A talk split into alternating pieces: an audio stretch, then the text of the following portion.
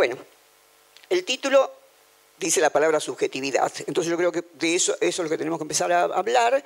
Em, ya por supuesto ustedes me van a ver cómo es mi modo de exponer, pero lo que he tratado, lo que trato, lo que intento, ojalá me salga también acá, es este, mm, no, no bajar mi ni mi nivel académico desde el punto de vista intelectual, pero sí en la manera de decirlo, porque yo sé que acá no son todos de filosofía, ni son todos universitarios, entonces lo que se trata es que nos entendamos todos. Entonces le comentaba justamente a Adriano que esta, este, un desafío similar, nada más que con muchísimas más personas, eh, se me presentó cuando comenzó el CBC, cuando volvió la democracia en la Argentina. Em, en ese momento veníamos de 10 años que la gente no podía entrar a la universidad, así que fue em, terrorífica la cantidad de gente que se anotó cuando fue el, primer año de democracia. Em, en, el caso de la cátedra que yo estaba al frente, que era pensamiento científico, Mm, me pidieron que me hiciera cargo de dos cátedras realmente, por unos problemas que había habido en una de las cátedras, y me da un poco de vergüenza decir la cantidad de alumnos que tuve, porque aquí es casi una universidad. Tuve al cargo de 12.000 alumnos y 120 docentes que todos tenían dedicación exclusiva, así que daban hasta cinco veces por semana clase, y así, cubríamos eso esa cantidad tremenda de personas que después, bueno, con la democracia fueron decreciendo, de todos modos, cuando tuve que irme de la UBA, por razones de edad, todos tenía 50 docentes, o sea que seguía siendo una cátedra numerosa. Entonces lo que yo me planteé en aquel momento es cómo hacer para enfrentarme, porque yo había salido de filosofía y letras justo cuando empezaron los problemas, este, los problemas de aquel tiempo en políticos en la Argentina, en el 73. Y vuelvo en el 84, no, el 85 realmente, este, cuando ya está en, marcha la democracia, y pensé, ¿cómo hacer para enseñar Kant ante 300 chicos? Porque a mí me lo había enseñado Carpio ante cinco o seis personas que éramos eh, en, filosofía y letras.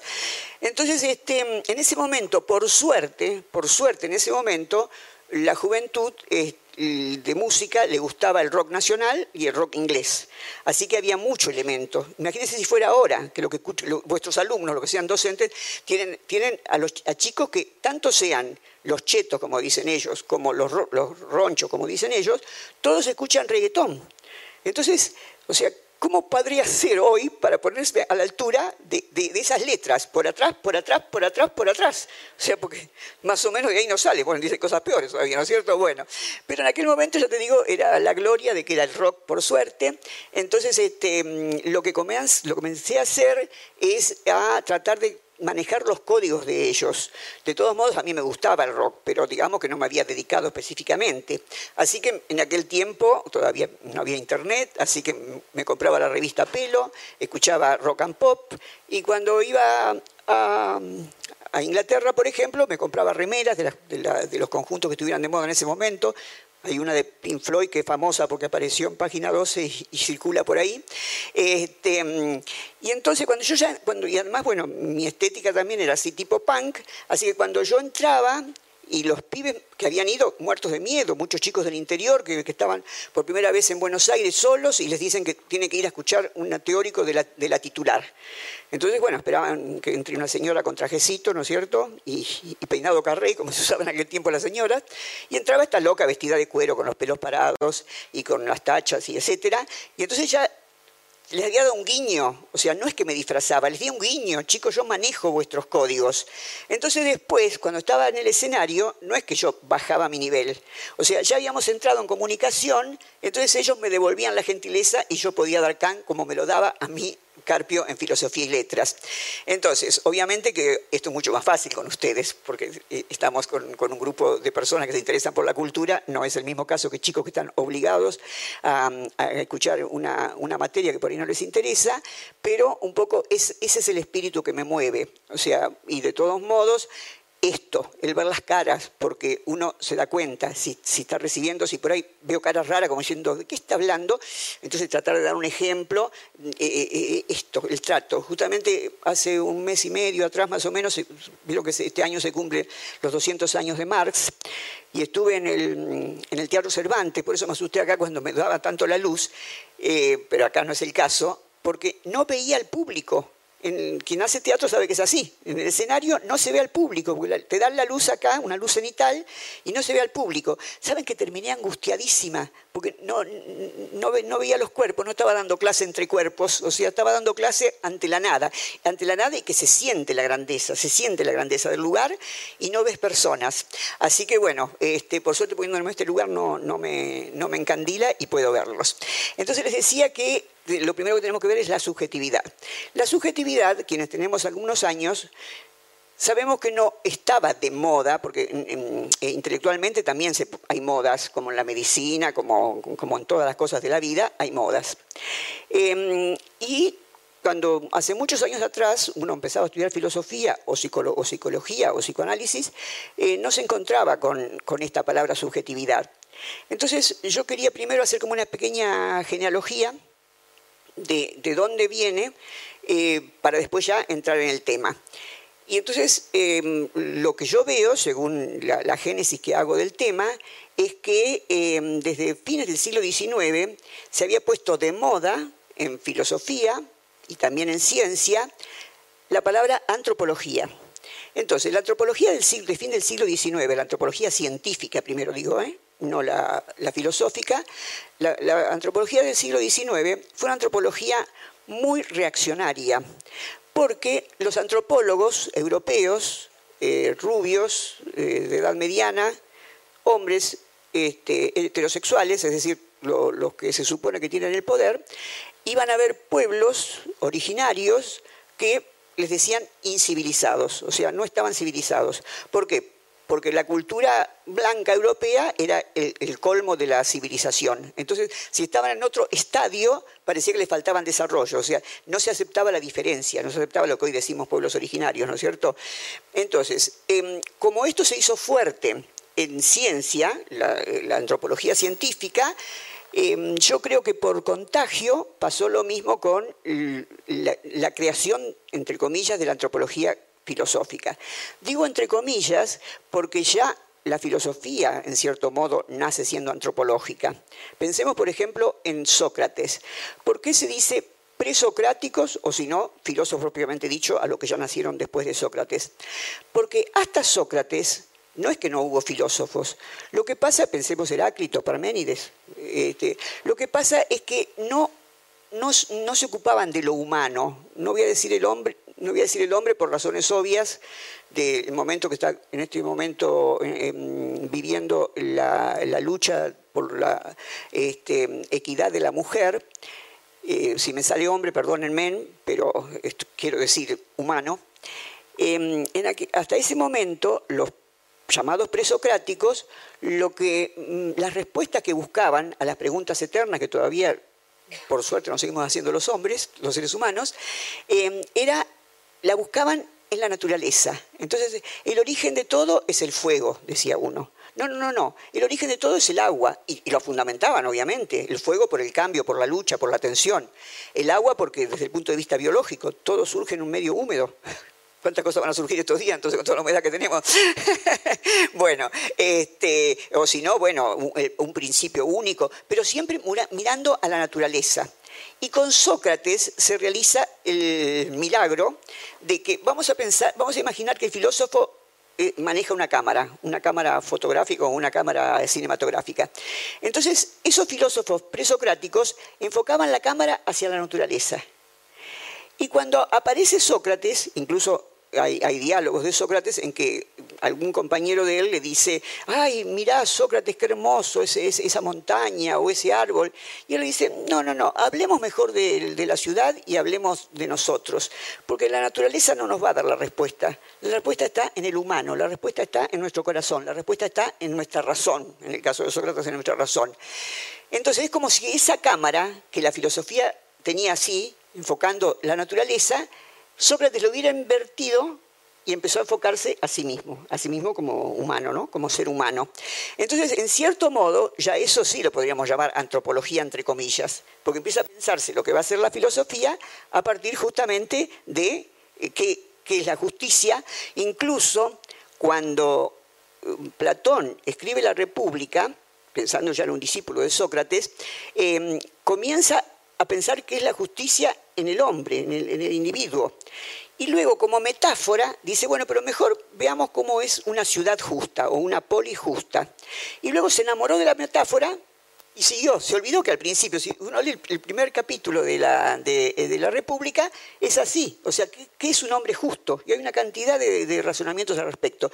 Y luego él pone como, como metáfora eso y finalmente queda enganchado, aunque de todos modos sirve, porque se supone que una ciudad justa es aquella que está gobernada por hombres justos. Y en el caso de Platón, también puede ser por mujeres, pero no nos pongamos contentos, quienes luchamos por la, por la causa de la equidad de la mujer, porque hasta ahí. Cuando él habla de que, el, de que el Estado debe estar gobernado por filósofos, ¿y por qué por filósofos? Porque una persona tan racionalista como él, justamente la filosofía sería la más racionalista de las disciplinas y sería lo que más eh, eh, ameritaría a los gobernantes para gobernar, apoyarse en eh, cuestiones filosóficas. Pero en el caso, en el caso de, él, dice, bueno, pero las mujeres también tienen capacidad como para poder gobernar. O sea, porque pueden estudiar filosofía, de hecho, tranquilamente pueden manejar los mismos conceptos, o sea que pueden también ser este, gobernantes de las, de las polis, pero siempre un escalón más abajo que el hombre. O sea que eso no justifica por qué. Se da por hecho, ¿no? Así como Aristóteles cuando habla de los usos del cuerpo, eh, pone como primer ejemplo la, esclavitud y Claro, porque ellos podían ser filósofos en vez de sofistas, porque tenían miles de esclavos que trabajaban para ellos, ¿no es cierto? Cuando se habla de los sofistas y de los filósofos, critican a los sofistas porque cobraban por sus enseñanzas. ¿Qué sería de nosotros si no cobráramos por nuestras enseñanzas? Ahora, si, tenemos offshore o tenemos, como tenían ellos, muchos esclavos, entonces sí, podríamos dar clases sin, cobrar. Aunque no sé si los que tienen offshore darían clases sin cobrar, pero bueno, vamos a imaginarnos que podría ser cambiando lo que hay que cambiar. Bien, entonces, esta situación de, pensar en el hombre y pensar que todo viene desde, desde el humano ya estaba. Pero no hubo una disciplina fuerte dentro de la filosofía que se llama antropología filosófica, hasta lo que empecé hace un rato a decir, hasta el siglo XIX, fin del siglo XIX. Creo que un poco por copia con la filosofía científica. Y la filosofía, eh, la antropología filosófica cayó un poco en lo mismo, es decir, estudiar al hombre, pero de ese ideal de hombre de hombre blanco, bueno, ya lo que dijimos antes, ¿no? Este, entonces, cuando los científicos antropólogos con conciencia, se dieron cuenta de que estaban al servicio de la explotación, hubo muchos de ellos que cambiaron, y de hecho hoy la antropología filosófica, la antropología científica no tiene ese viso eh, reaccionario que tenía al principio. Incluso yo en los 60, cuando nos creíamos que la revolución estaba a la vuelta de la esquina, he conocido a algunos antropólogos que dejaron la carrera hicieron otra carrera, porque sabían que era una carrera que estaba, una carrera cana, digamos, era una carrera policía. Hoy día ya no es así, pero el resentimiento de que, era una manera falsa de estudiar a los seres humanos, ya que los veíamos como que había seres superiores y seres que, no lo eran, y los dos eran humanos, entonces comenzó, primero desde la lingüística, con de Saussure, fin del siglo XIX, principio del siglo XX, la, la idea de que en realidad no somos sujetos de una vez y para siempre como creyó Kant, por ejemplo, aún en el siglo XVIII, sino que somos construidos por las prácticas sociales, por las prácticas sociales que, están en, nuestro entorno, ya sea la familia, la villa, en el caso de la gente muy carenciada, el country, en el caso de la gente de, mucho dinero, por nuestro entorno y luego por lo social. son las prácticas sociales las que nos constituyen.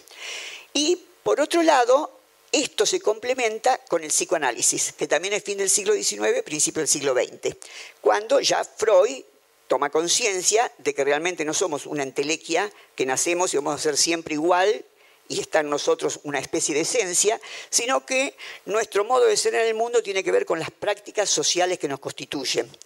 Entonces, la antropología filosófica sigue vivita mm, y coleando fundamentalmente porque está en la currícula de, la, en la, currícula de, los secundarios y de los terciarios y, del primer año, y los primeros años de la universidad.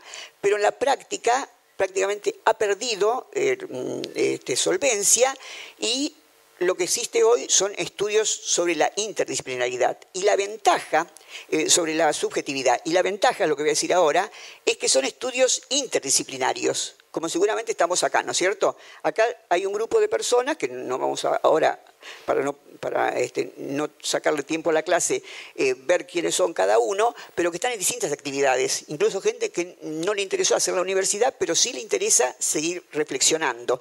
Entonces, acá estamos en un grupo interdisciplinario, que seguramente se va a empezar a ver cuando ya empiecen a hablar ustedes después del break.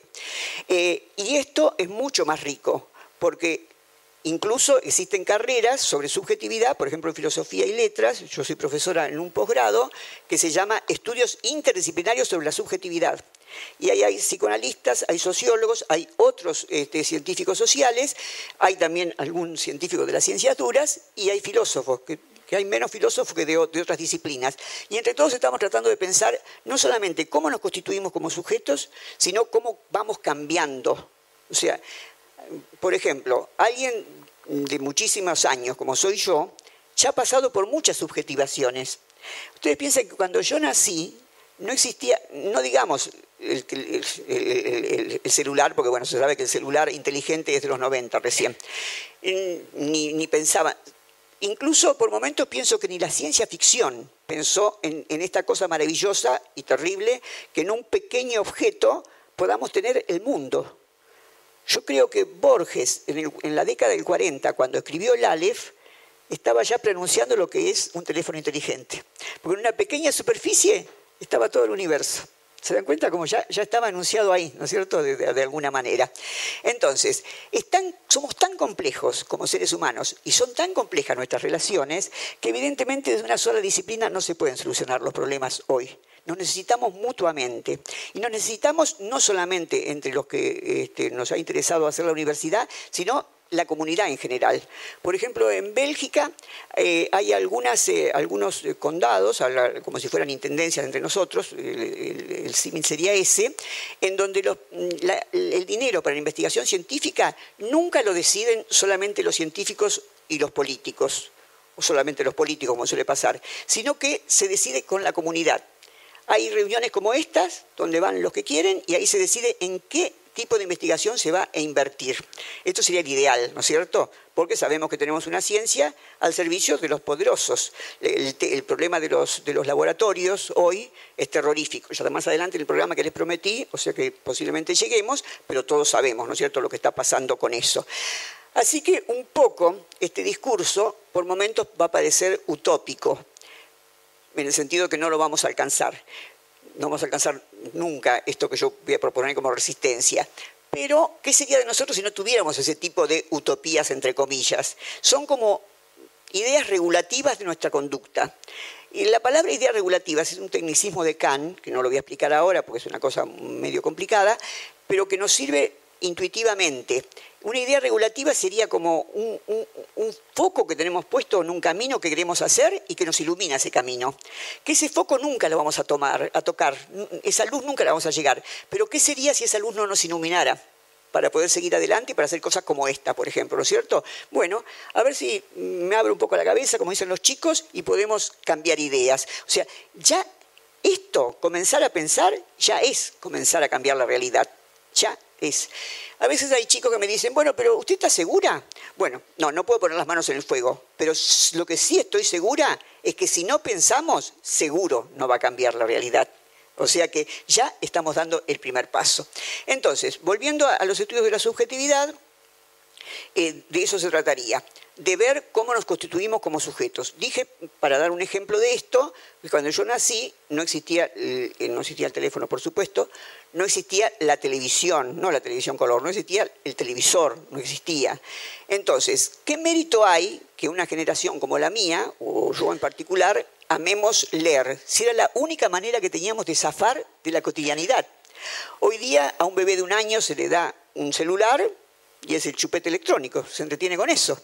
En aquel momento lo único que teníamos, eh, cuando tenías el año, el librito para pintar. Y después cuando aprendiste a leer, el librito para leer cuentitos. Y esto se acaba, señores, no había otra manera de zafar. Entonces, ahí se me construyó una subjetividad que tenía que ver con la lectura como único medio de zafar de la cotidianidad. Pero luego viví la, llegada del, televisor, o sea, bueno, el, giro de la, tecnología en general, ¿no es cierto? Entonces ahí ya hubo otra subjetivación. Cambiaron las formas de vida, cambió la manera de, incluso de comer las familias, ¿no es cierto? Porque hoy día ya no se le da bola, ¿no? O no se le da tanta. Pero cuando recién se hizo fuerte, hay muchas personas acá que lo recuerdan, que era sagrado reunirse alrededor del televisor, incluso venir algunos vecinos, porque no todos podían tener, no todos podían tener eh, aparato de televisión. O sea que fue una subjetivación que nos cambió, nos cambió respecto de las generaciones anteriores. Pero luego, bueno, sin contar otros cambios más así tremendos, saltemos un salto histórico fuerte y lleguemos al celular. Entonces, bueno, primero al teléfono móvil. casi ni, en la ciencia ficción se, pensó en, teléfonos móviles, con una sola excepción, que si no recuerdan algunos, eh, se puede ver hoy por, se puede ver hoy por internet, que era el agente 86, ¿se acuerdan? ¿Cómo era? Zapatófono, el zapatófono. O sea, eh, bueno, para los que no lo conocen, era un agente secreto, que estaba hecho en, broma allá en Bonn, ¿no? seguramente, este, que cuando estaba en una situación de apuro, se sacaba el zapato, levantaba la suela y había un disco, porque en aquel tiempo los teléfonos eran a disco. Entonces, bueno, eso era una locura total. Nadie podía imaginarse que eso alguna vez iba a ser cierto. Bueno, y mucho más cómodo que sacarse el zapato y tener que hacerlo así y hacer el discado, ¿no es cierto? Es decir, que ahí hubo otra subjetivación. Em, y si la vida me da un poco más de changuín, todavía voy a tener otra subjetividad más, ¿no es cierto? Porque ha habido más cambios desde el siglo XX hasta ahora en la humanidad que en toda la historia de la humanidad anterior. ¿Por qué? Justamente por la invención de la informática, que vino casi junto con la, fisión del átomo, ¿no es cierto?, a mitad del siglo pasado. Ese es el momento en que solemos, solemos llamarle comienza la posmodernidad, si tenemos tiempo ya voy a hablar de eso también, en alguno de estos tres días, y ahí ya comienza otra época histórica, que según mi humilde opinión ya también ha cambiado a partir de la caída de las torres y a esta época actual que estamos viviendo ahora, yo la llamo póstuma, ya cuando llegue el momento voy a explicar por qué, simplemente es un adelanto. Bueno, entonces esto era para ubicarnos en por qué este, ponerle el nombre subjetividad a esto que nos reúne, que es hablar nada, nada, más y nada menos que de nosotros mismos, de la construcción de nosotros mismos, y también al lado poner la palabra poder. Ustedes saben que, bueno, los que no saben se enteran ahora de que este, yo soy la primera doctora en la Argentina em, sobre la obra de Foucault, Bastante me costó eso, porque, bueno, sin ir más lejos, el día de la defensa, en Filosofía y Letras de la UBA, uno de los jurados me dijo, Foucault no es filósofo, así, de una. Eh, y hoy, al revés, hoy si no sabes Foucault, no existís. Así que tuve que pasar por todo ese filtro, y por algo uno elige a sus autores. ¿Y por qué? ¿Por qué Foucault? Por qué Foucault, que me va a estar atravesando todo el tiempo, aunque no lo cite, porque una vez le dijeron a Foucault, después que publicó las palabras y las cosas, ¿cómo puede ser que usted habla del origen de las ciencias sociales en general y de la economía política en particular y casi no cita a Marx? Y entonces él contestó, ¿y cómo lo voy a citar si lo tengo incorporado?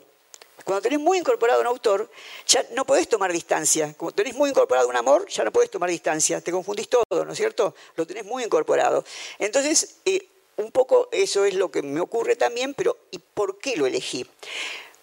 Porque cuando yo estudié, hablando de las modas, las modas en filosofía, la moda es Heidegger. Entonces, estudiabas, este, qué yo, nociología, Heidegger. Estudiabas problemas filosóficos, Heidegger. Estudiabas ética, Heidegger. Entonces, bueno, ya era tanto lo que tenía uno de Heidegger encima que ya quise hacer el doctorado sobre Heidegger. Pero cuando me puse a estudiar seriamente Heidegger después de egresada, y después que volvió la democracia, para este, eh, defenderlo sobre ese autor, me di cuenta que no podía manejar Heidegger si no manejaba Hegel. Y me metí en Hegel.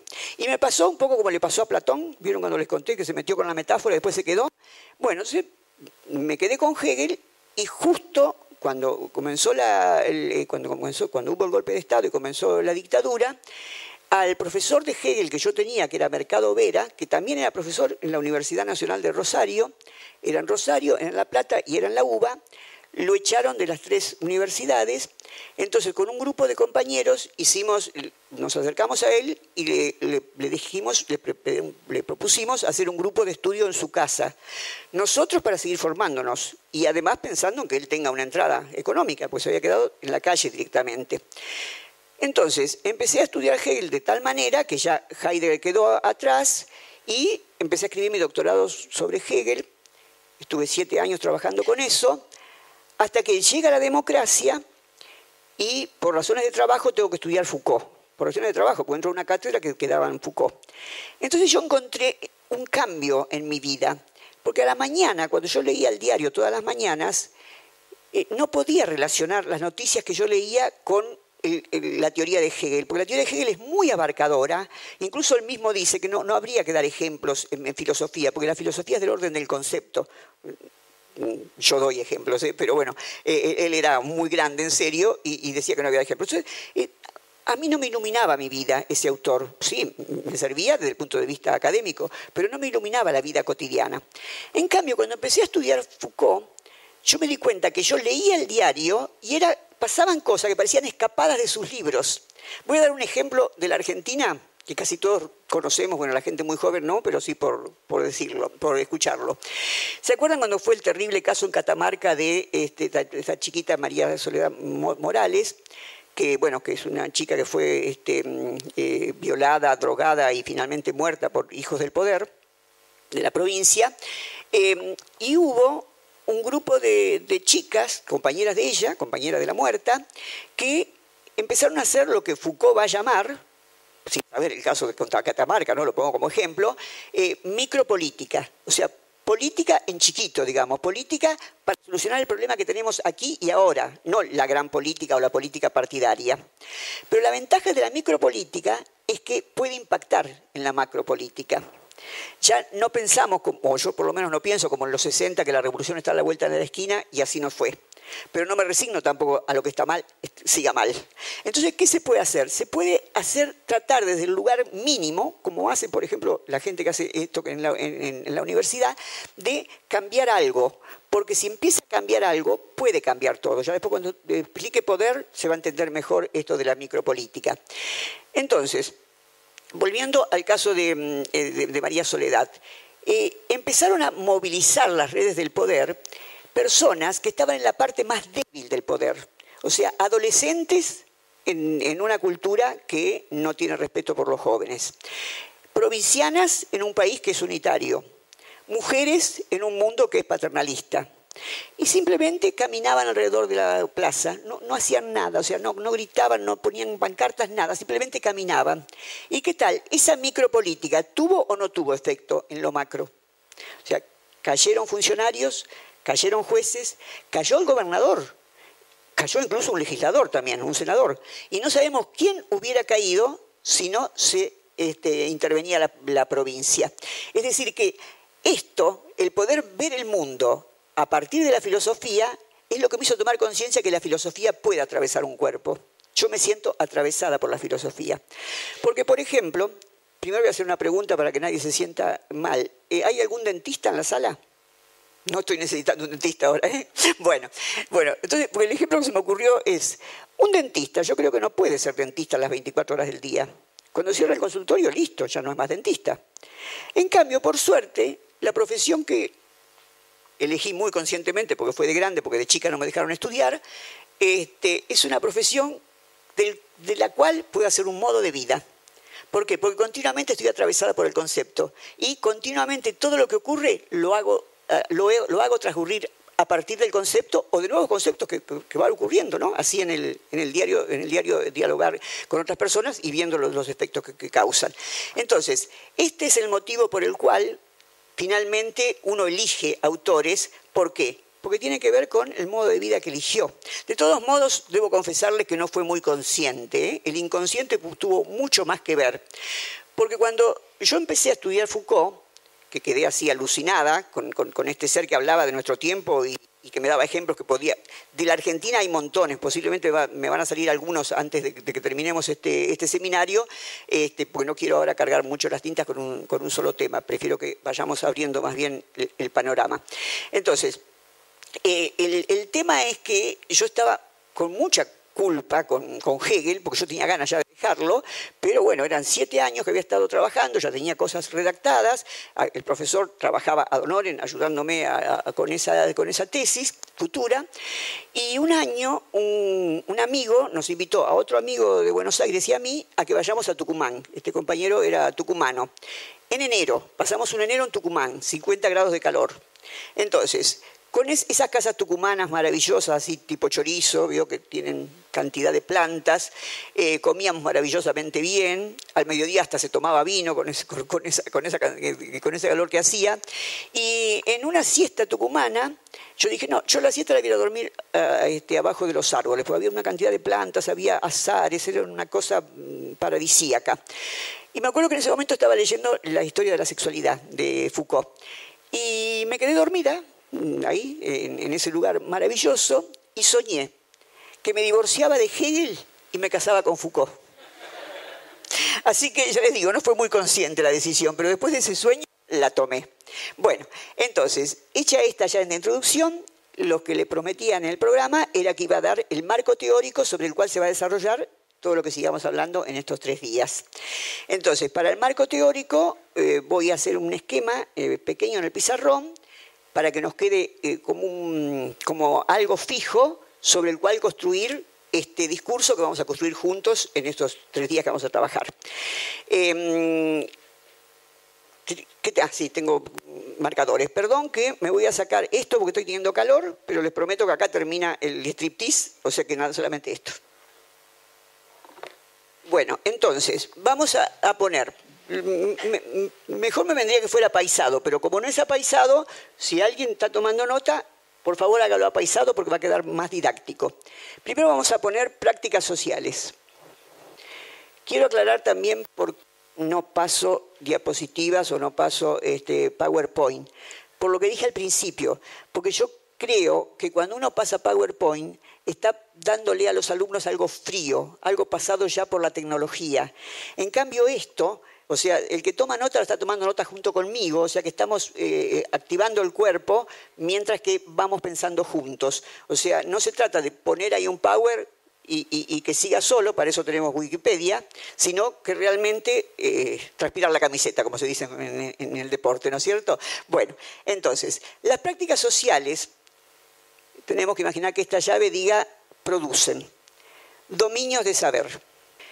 Y a la vez dominios no como dominación, sino como lugares de expansión. Se suele decir, por ejemplo, este, bueno, el dominio de los incas llegó hasta Río Cuarto. O sea, no solamente porque dominaban, sino porque había una extensión de esa cultura hasta ese lugar, ¿no es cierto? Entonces, nuevos dominios, a ver, enseguida que lo termine con lo teórico voy a dar un ejemplo para que se entienda, para que se entienda, porque esto es muy, muy, muy abstracto. Y cuando hay nuevos dominios de saber, acá tendríamos que poner la palabra nuevo, cuando hay nuevos dominios de saber, se forman y acá vamos a hacer cuatro flechas que, como yo había dicho que, tendría que ser apaisado, lo vamos a terminar acá, las flechas. ¿Se entiende? Muy bien. Entonces, si hay nuevos dominios de saber, se forman nuevos, el que lo está haciendo apaisado piense que esto va a agarrar lo que pongo acá, nuevos conceptos, nuevos objetos, conceptos, técnicas, enseguida voy a explicar cada una de estas palabritas, y valores. Y cuando ocurre todo esto, que hay nuevos objetos, nuevos conceptos, nuevas técnicas y nuevos valores, ya lo que éramos antes de este dominio del saber imperante, lo que éramos ya cambió, ya hubo otra subjetivación. Ahora van a ver el por qué. Primero expliqué subjetivación antes de entrar en el tema eh, del marco teórico. Es decir, que se forman nuevos, o sea que acá habría que hacer una flecha, pero para no hacerlo tan desprolijo voy a poner acá otra vez la palabra nuevos. Nuevos sujetos, que en principio son sujetos de conocimiento, pero lo que conocemos ¿Nos va o no nos va transformando como personas? Pregunto en serio. Nos va transformando, ¿no es cierto? Entonces, habemos nuevos sujetos, habemos papas, habemos nuevos sujetos. Entonces, las prácticas sociales, esto, las prácticas sociales, acá lo llevo, si lo tuviera paisado quedaría justito, son del orden del poder, que es una de de los grandes conceptos que tengo que explicar en estos tres días. Y los dominios de saber, piensen que esto acá, son del orden del saber. El poder tiene que ver con fuerzas. Ya vamos a explicar, ¿eh? Y el saber tiene que ver con la verdad. Y los sujetos que somos, ya voy a explicar por qué, tenemos que ver con la ética. Así que, fíjense, a partir de algo, que eran prácticas sociales nada más, ¿a qué tres grandes conceptos de nuestra cultura llegamos? Al poder, al saber y a la ética. Entonces ahora el ejemplo que prometí para que se entienda esto. Vamos a pensar en una, vamos a pensar en, una disciplina conocida por todos nosotros para que se entienda mejor. El psicoanálisis. Em, no, ante todo, a ver si tenemos claro lo que son prácticas sociales. Por ejemplo, esto que está pasando entre ustedes y yo, ¿es o no es una práctica social? Sin lugar a duda, ¿no es cierto? Nos hemos juntado, hemos formado una pequeña sociedad, una pequeña sociedad de conocimiento en este caso, ¿no es cierto? O de saber. Después hágame acordar, si me olvido, tengo que explicar la diferencia entre conocimiento y saber. Lo que pasa es que no quiero extenderme tanto para que se entienda primero el cuadro. Bueno, entonces, vamos a pensar, dije el psicoanálisis, así que pensemos qué prácticas sociales había en el momento que surgió el psicoanálisis. Entonces, para eso ubiquémonos, hagamos un, viaje en el túnel del tiempo y pensemos en qué época más o menos surgió el psicoanálisis. ¿En qué siglo? Fin del siglo XIX, principio del siglo XX. ¿Y en qué lugar geográfico? En Viena, en Austria, ¿eh? en, Europa Central. Entonces, en ese momento, eh, Viena era una fiesta una fiesta para los ricos, como siempre. Este, las, si siempre Emperatriz, por ejemplo, de esa época, ¿eh? esas mujeres con, esos trajes maravillosos blancos, sentadas tomando cerveza en las terrazas de, Viena, eh, los burgueses teniendo un, buen pasar, por supuesto el pueblo se cagaba de hambre como de costumbre, pero bueno, los burgueses tenían un, buen pasar, em, y hubo un genio también, no es que esté negando el genio de Freud, por Dios, pero ya 200 años antes de Cristo ya había, ya había existido un señor llamado Aristarco que había escrito libros maravillosos sobre la interpretación de los sueños. Y sin embargo eso se lo borró la historia. Aunque nunca hayamos, nombrado, o hayamos escuchado hablar de Aristarco, sabemos que seguro no triunfó. Es decir, que no se daban las condiciones de posibilidad como para que se instaurara una ciencia o una disciplina que tuviera que ver con, nuestros sueños. Es decir, que, y además, eh, bueno, los sueños una, la otra peor todavía. O sea, decir que, en el caso de Freud, ¿no? peor todavía desde el punto de vista de la aceptación, ¿no? Este, decir que absolutamente todos los traumas o, los problemas psicológicos o psíquicos que tenemos los seres humanos surgen de alguna insatisfacción sexual, de alguna satisfacción, insatisfacción en los bebés. ¿Se dan cuenta? O sea, si eso lo hubiera dicho en el siglo XVII, lo quemaban vivo directamente.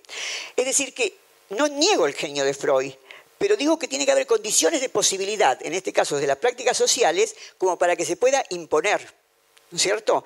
Eh, qué sé yo, por ejemplo, este, lo, mismo puede ser con cualquier grande. Después vamos a ver a los tres grandes maestros de la sospecha, ¿no? O sea, Marx, Freud y Nietzsche, para ver cómo lo que dicen es fantástico, es maravilloso, pero no es totalmente original. Alguna cosa similar se dijo antes, pero o los quemaron vivo, como en el caso de, Giordano Bruno, o directamente no pasaron a la historia, como en el caso de Aristarco. Entonces, las prácticas sociales que se daban ahí lo beneficiaban también específicamente a, este genio que, que, fue Freud, porque él tenía, por empezar, era un burgués que no tenía problemas económicos para hacer las investigaciones que quisiera, y por seguir tenía mucho material. Tuve la suerte de estar en el Museo em, Freud de, Londres, que es donde murió él, que es la casa de él, este, y él te llevaba unos libros enormes, tenía unos libros enormes, que cuando venían visitas les pedía que por favor dejaran asentado ahí su testimonio de que habían estado con él. Y ustedes saben que ya a fin del siglo XIX se encuentran médicos argentinos que iban a visitarlo a Freud para ilustrarse sobre su teoría. Es decir, que, bueno, de China, de todas partes del mundo. Así que no solamente él tenía no tenía que pedir un, subsidio en el CONICET, como hacemos nosotros, por ejemplo, o sea, tenía su, bienestar, sino que tenía mucha clínica, además del genio, vuelvo a decir. ¿eh? O sea que se dieron las, condiciones de posibilidad de las prácticas sociales para que él pudiera idear un nuevo dominio del saber. Ahora se entiende por qué dominio del saber, ¿no es cierto? Una cosa totalmente nueva. Y doblando la apuesta, digo que este nuevo dominio del saber, pensemos ahora en el psicoanálisis, ha producido nuevos objetos, por supuesto, de conocimiento. Estamos hablando de, una, disciplina de conocimiento. Entonces, ¿se les ocurre a ustedes algún, algún tipo, es decir, ¿qué, objeto no existía, qué objeto de, conocimiento no existía antes que Freud y Freud lo inventa? Lo inventa como objeto de ciencia, ¿no? El inconsciente. El inconsciente no existía antes, como, antes de Freud. Bueno, Estercita, la humedad hizo mal, ¿cómo no existía? Bueno, yo no sé si existía o no existía, pero sí estoy segura, segura, segura, que como objeto de ciencia no existía. Es decir, él lo instauró como objeto de, ciencia, el inconsciente. Y luego estoy diciendo que de ese nuevo objeto de ciencia aparecen nuevos conceptos. Y esta viene fácil. ¿Qué, qué conceptos nos ocurren que vienen del psicoanálisis? ¿Qué, conceptos, qué palabras que, salieron de ahí, que antes no se, no se usaba, o por lo menos no se usaban para la clínica? Neurosis, yo, super yo, ello, transferencia. ¿eh? Edipo. Edipo, sí, ya desde la antigüedad sabemos quién es Edipo, pero a él se le ocurrió, a él se le ocurrió relacionarlo con algo que supuestamente nos pasa a todos los seres humanos. ¿Te das cuenta? O sea que la cantidad, además lo importante, o sea, porque ustedes quienes más o menos conocen algo de mi obra, saben que yo propongo una epistemología que no se quede, como la anglosajona, solamente en, los métodos y en lo sistemático, sino que esté ampliada a lo político-social. Y acá se ve claramente por qué propongo eso, porque los conceptos científicos es más fácil verlo en las ciencias blandas o, en, las, humanidades y, y, las ciencias sociales en general, pero también pasa con las ciencias naturales y formales. Es decir, atraviesan los gabinetes de los profesionales y llegan al público. Hoy hasta vos prendes el televisor y hasta un cómico dice Edipo y sabe de qué está hablando. Por supuesto, no va a decirlo con la propiedad que un psicoanalista, pero sabe de qué estoy hablando, ¿no es cierto? Entonces, esta, posibilidad de que los conceptos científicos atraviesen las paredes están dando la pauta de que la ciencia no debería concebirse como una torre de cristal en donde están encerrados solamente los superexpertos. Un poco el ejemplo que di al principio. Es un problema de todos. sale adelante con nuestros, de nuestro bolsillo, ¿eh? con el apoyo nuestro, y llega a nosotros también, quieras o no, desde que nacemos hasta que morimos, hoy día la, tecnociencia, ¿no es cierto? En, el caso de la medicina. Entonces, este es un tema que salió, se, escapó de los laboratorios y salió a la calle. Y acá se ve cómo la epistemología, es decir, el reflexionar sobre las condiciones de posibilidad del conocimiento, no debería encerrarse solamente en los métodos, sino porque gana una teoría y no otra. pensemos en el ejemplo de Darwin. Darwin tenía condiciones similares a la de, eh, más o menos en la época también, este, a la de Freud.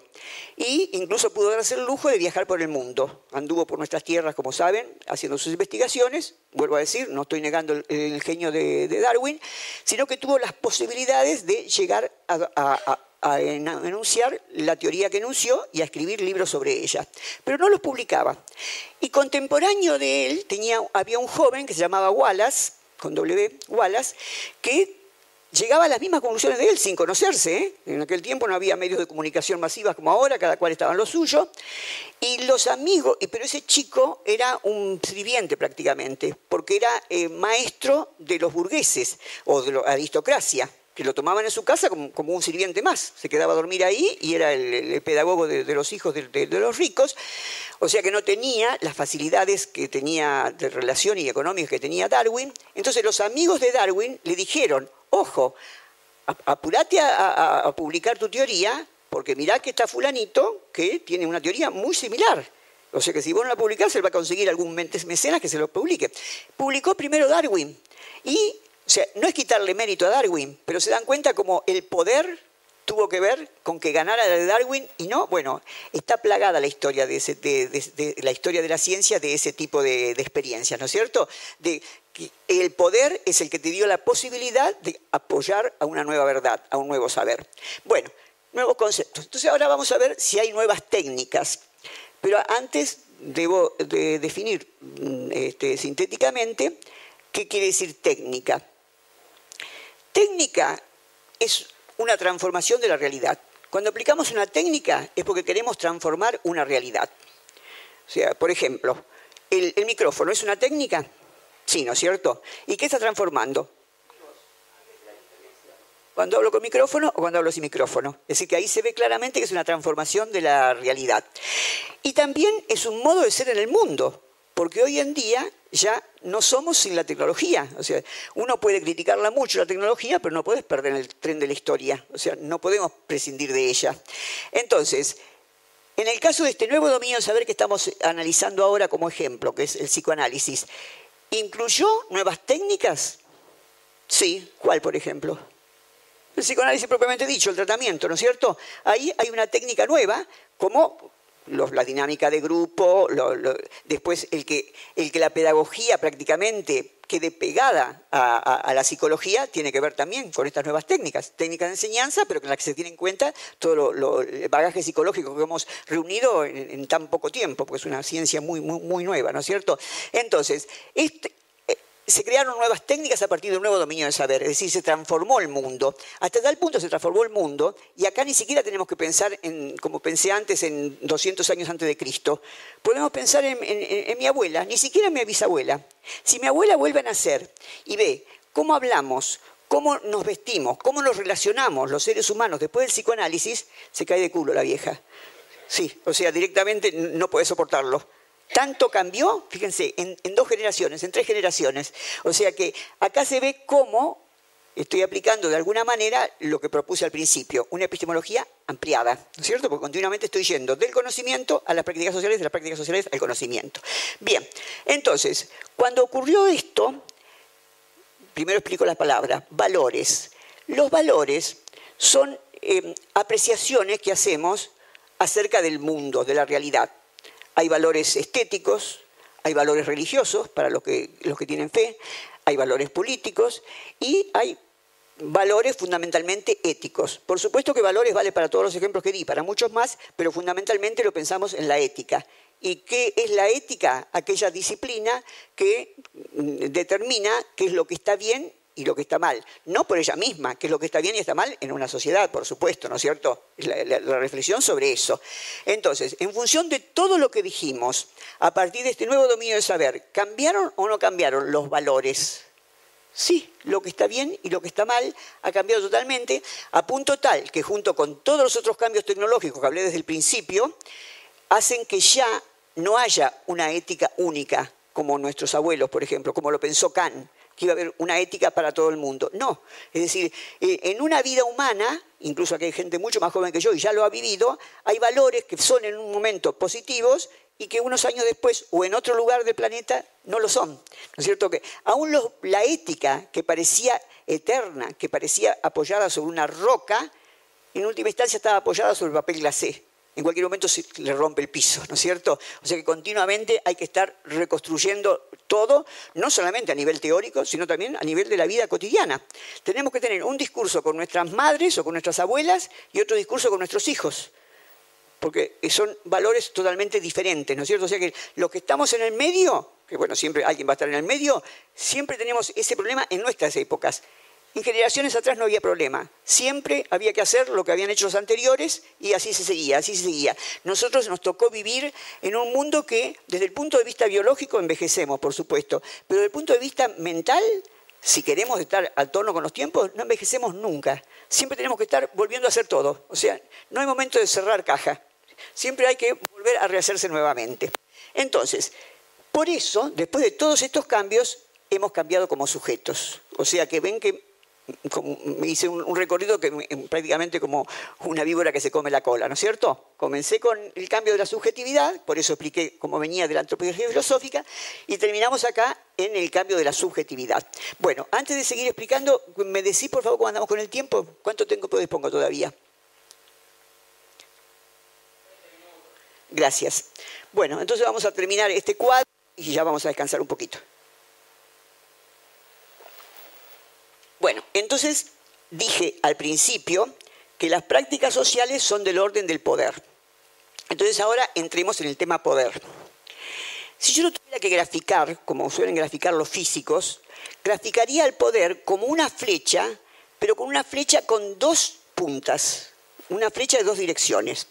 Y hagamos un ejemplo entre nosotros. Por ejemplo, esta relación que estamos teniendo ustedes y yo, ¿es o no es una relación de poder? Sin lugar a dudas, ¿no es cierto? Es decir, en el caso mío, bueno, porque tengo una trayectoria, eh, tengo una cantidad de, estudios y de cosas publicadas que amerita que la universidad me haya convocado. Y en el caso de ustedes, porque tienen han adquirido una capacidad como para poder seguir esta clase, disponen de tiempo como para hacerlo y dispusieron de un dinero que había que pagar, aunque fuera simbólico, para poder estar acá. Es decir, que los dos tenemos poder. Y si yo esta pregunta la hago, por ejemplo, entre chicos de primer año de la universidad, me suelen contestar, no, profesora, el poder lo tiene usted. ¿Y, cómo, cómo, me demostrás que lo tengo yo? Y no, porque usted me puede poner una mala nota, por ejemplo, y yo qué hago? ¿Cómo? ¿Y no puedes hacer nada si yo te pongo una mala nota que vos considerás que es injusto? Y sí, y bueno, podés hacer cosas, ¿no es cierto? Podés reclamar, podés pedir revisión de examen, sí, hay, muchos medios. Em, y, en el caso que me dijiste, de que el poder lo tengo yo, ¿por qué lo tengo yo? Dice, bueno, si ni más lejos tiene el micrófono en la mano. Bueno, si en este momento, no, les, no quiero dar ideas, por favor, ¿eh? porque sería terrible, pero si en este momento ustedes se pusieran todos de acuerdo y se levantaran y se fueran, ¿sabes lo que hago con el micrófono, no? O sea que la clase es posible en tanto y en cuanto es una relación de poder un toma y daca. Siempre eh, eh, Foucault, a pesar de que eh, las tres cuartas partes de su obra está dedicada al poder, o, está toda su obra atravesada por el poder, nunca quiso dar una definición de poder.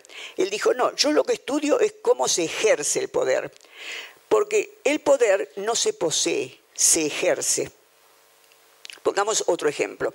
Em, pensemos en el colegio secundario. Hay dos aulas. En una no vuela una mosca. O sea, los chicos están atentos, siguen a su profesor, interactúan y está todo como se supone que tiene que ser un aula. Y en la otra vuelan las carpetas por el, por el aire, hacen barullo, nadie da bola al profesor, es todo un desastre. Desde el punto, si el poder se poseyera, los dos profesores tienen el mismo poder. Porque si están dando clases, porque tienen un título habilitante, tienen un contrato, ¿no es cierto?, con, el Estado o con, lo privado que, lo contrate y tienen ese espacio para poder desarrollarse. Pero desde el punto de vista del poder, en el aula A lo está ejerciendo el profesor y en el aula B no. Entonces ahí se ve claramente que no se posee, porque si uno se cree que lo posee, lo pierde rápidamente. Y esto a veces se ve, o lamentablemente se ve, en las parejas, en las parejas humanas, ¿no es cierto? Es decir, Mientras que estás enamorado y estás de novio y estás queriendo seducir, está todo bien, fantástico, bullís de amor y recibís amor. Y por ahí un día te casas y te achanchás. Y entonces te burguesás. Entonces empiezan los kilos de más, o empiezan a no, no, no. Y y esto se acaba, señores. Entonces, ¿qué habré hecho yo para merecer esto? Las, películas de Modóvar. ¿Qué habré hecho yo para merecer esto? Y no lo ejerciste, loca, no lo ejerciste. Está bien que ejerciéndolo no es ninguna garantía, puede, pasar, puede ponerse todo igual, pero por lo menos tenés, tenés la dignidad de haberlo ejercido, ¿no es cierto? Y si te va mal, paciencia, pero por lo menos no te lo puedes reprochar, lo ejerciste. Bueno, entonces el poder, pero como yo no soy Foucault, soy una maestrita, me voy a permitir una pequeña definición. Poder es la actitud de querer que el otro lleve adelante la conducta que yo quiero. Pero como el otro también es un ser libre, el otro quiere exactamente lo mismo. Entonces, por eso está ese toma y daca. ¿eh? Por ejemplo, hasta, hasta una mamá y el bebé es una relación de poder. Entonces acá le podemos decir lo mismo que a veces me dicen los alumnos, los alumnos a mí. Bueno, evidentemente poder lo tiene la mamá. Sí, creemos que lo tiene la mamá porque, bueno, porque es adulta, porque tiene fuerza, etcétera, etcétera. Pero hace tres meses que nació este niño y la mamá ya tiene ganas de irse una noche a bailar. Entonces contrata a una babysitter y lo deja. Y el pendejo llora toda la noche, de manera tal que cuando viene le amargó la noche, porque no quiso comer, porque, porque todo estuvo mal. Es decir, que ya empezó a hacer valer su poder, siendo un bebé. Cuando el bebé tiene 18 años, ni te, ni te le voy a la digne, ¿no es cierto? A, lo, que puede llegar. Entonces, ahí están, que en las relaciones humanas siempre hay una relación de poder. Independientemente de que haya amor, no haya amor, que haya relaciones de trabajo, lo que fuere, siempre está la instancia de poder. Pero esto está siempre relacionado con el saber. Incluso si tuviera que seguir haciendo como los físicos algún tipo de, gráfico, lo que haría es un signo igual, pero con dos flechitas, no como la que había hecho con el poder, ¿eh? que era una, bueno, la, hago acá para que se note Bien, no así, una flecha con dos puntas, sino un signo igual con dos puntas, como queriendo decir, se necesitan mutuamente, están implicados, sería la palabra matemática, están implicados uno con el otro. Entonces, ¿por qué están implicados? Bueno, primero tengo que explicar lo que es el saber. El saber es siempre del orden de la verdad, o por lo menos aspiramos a que sea verdad.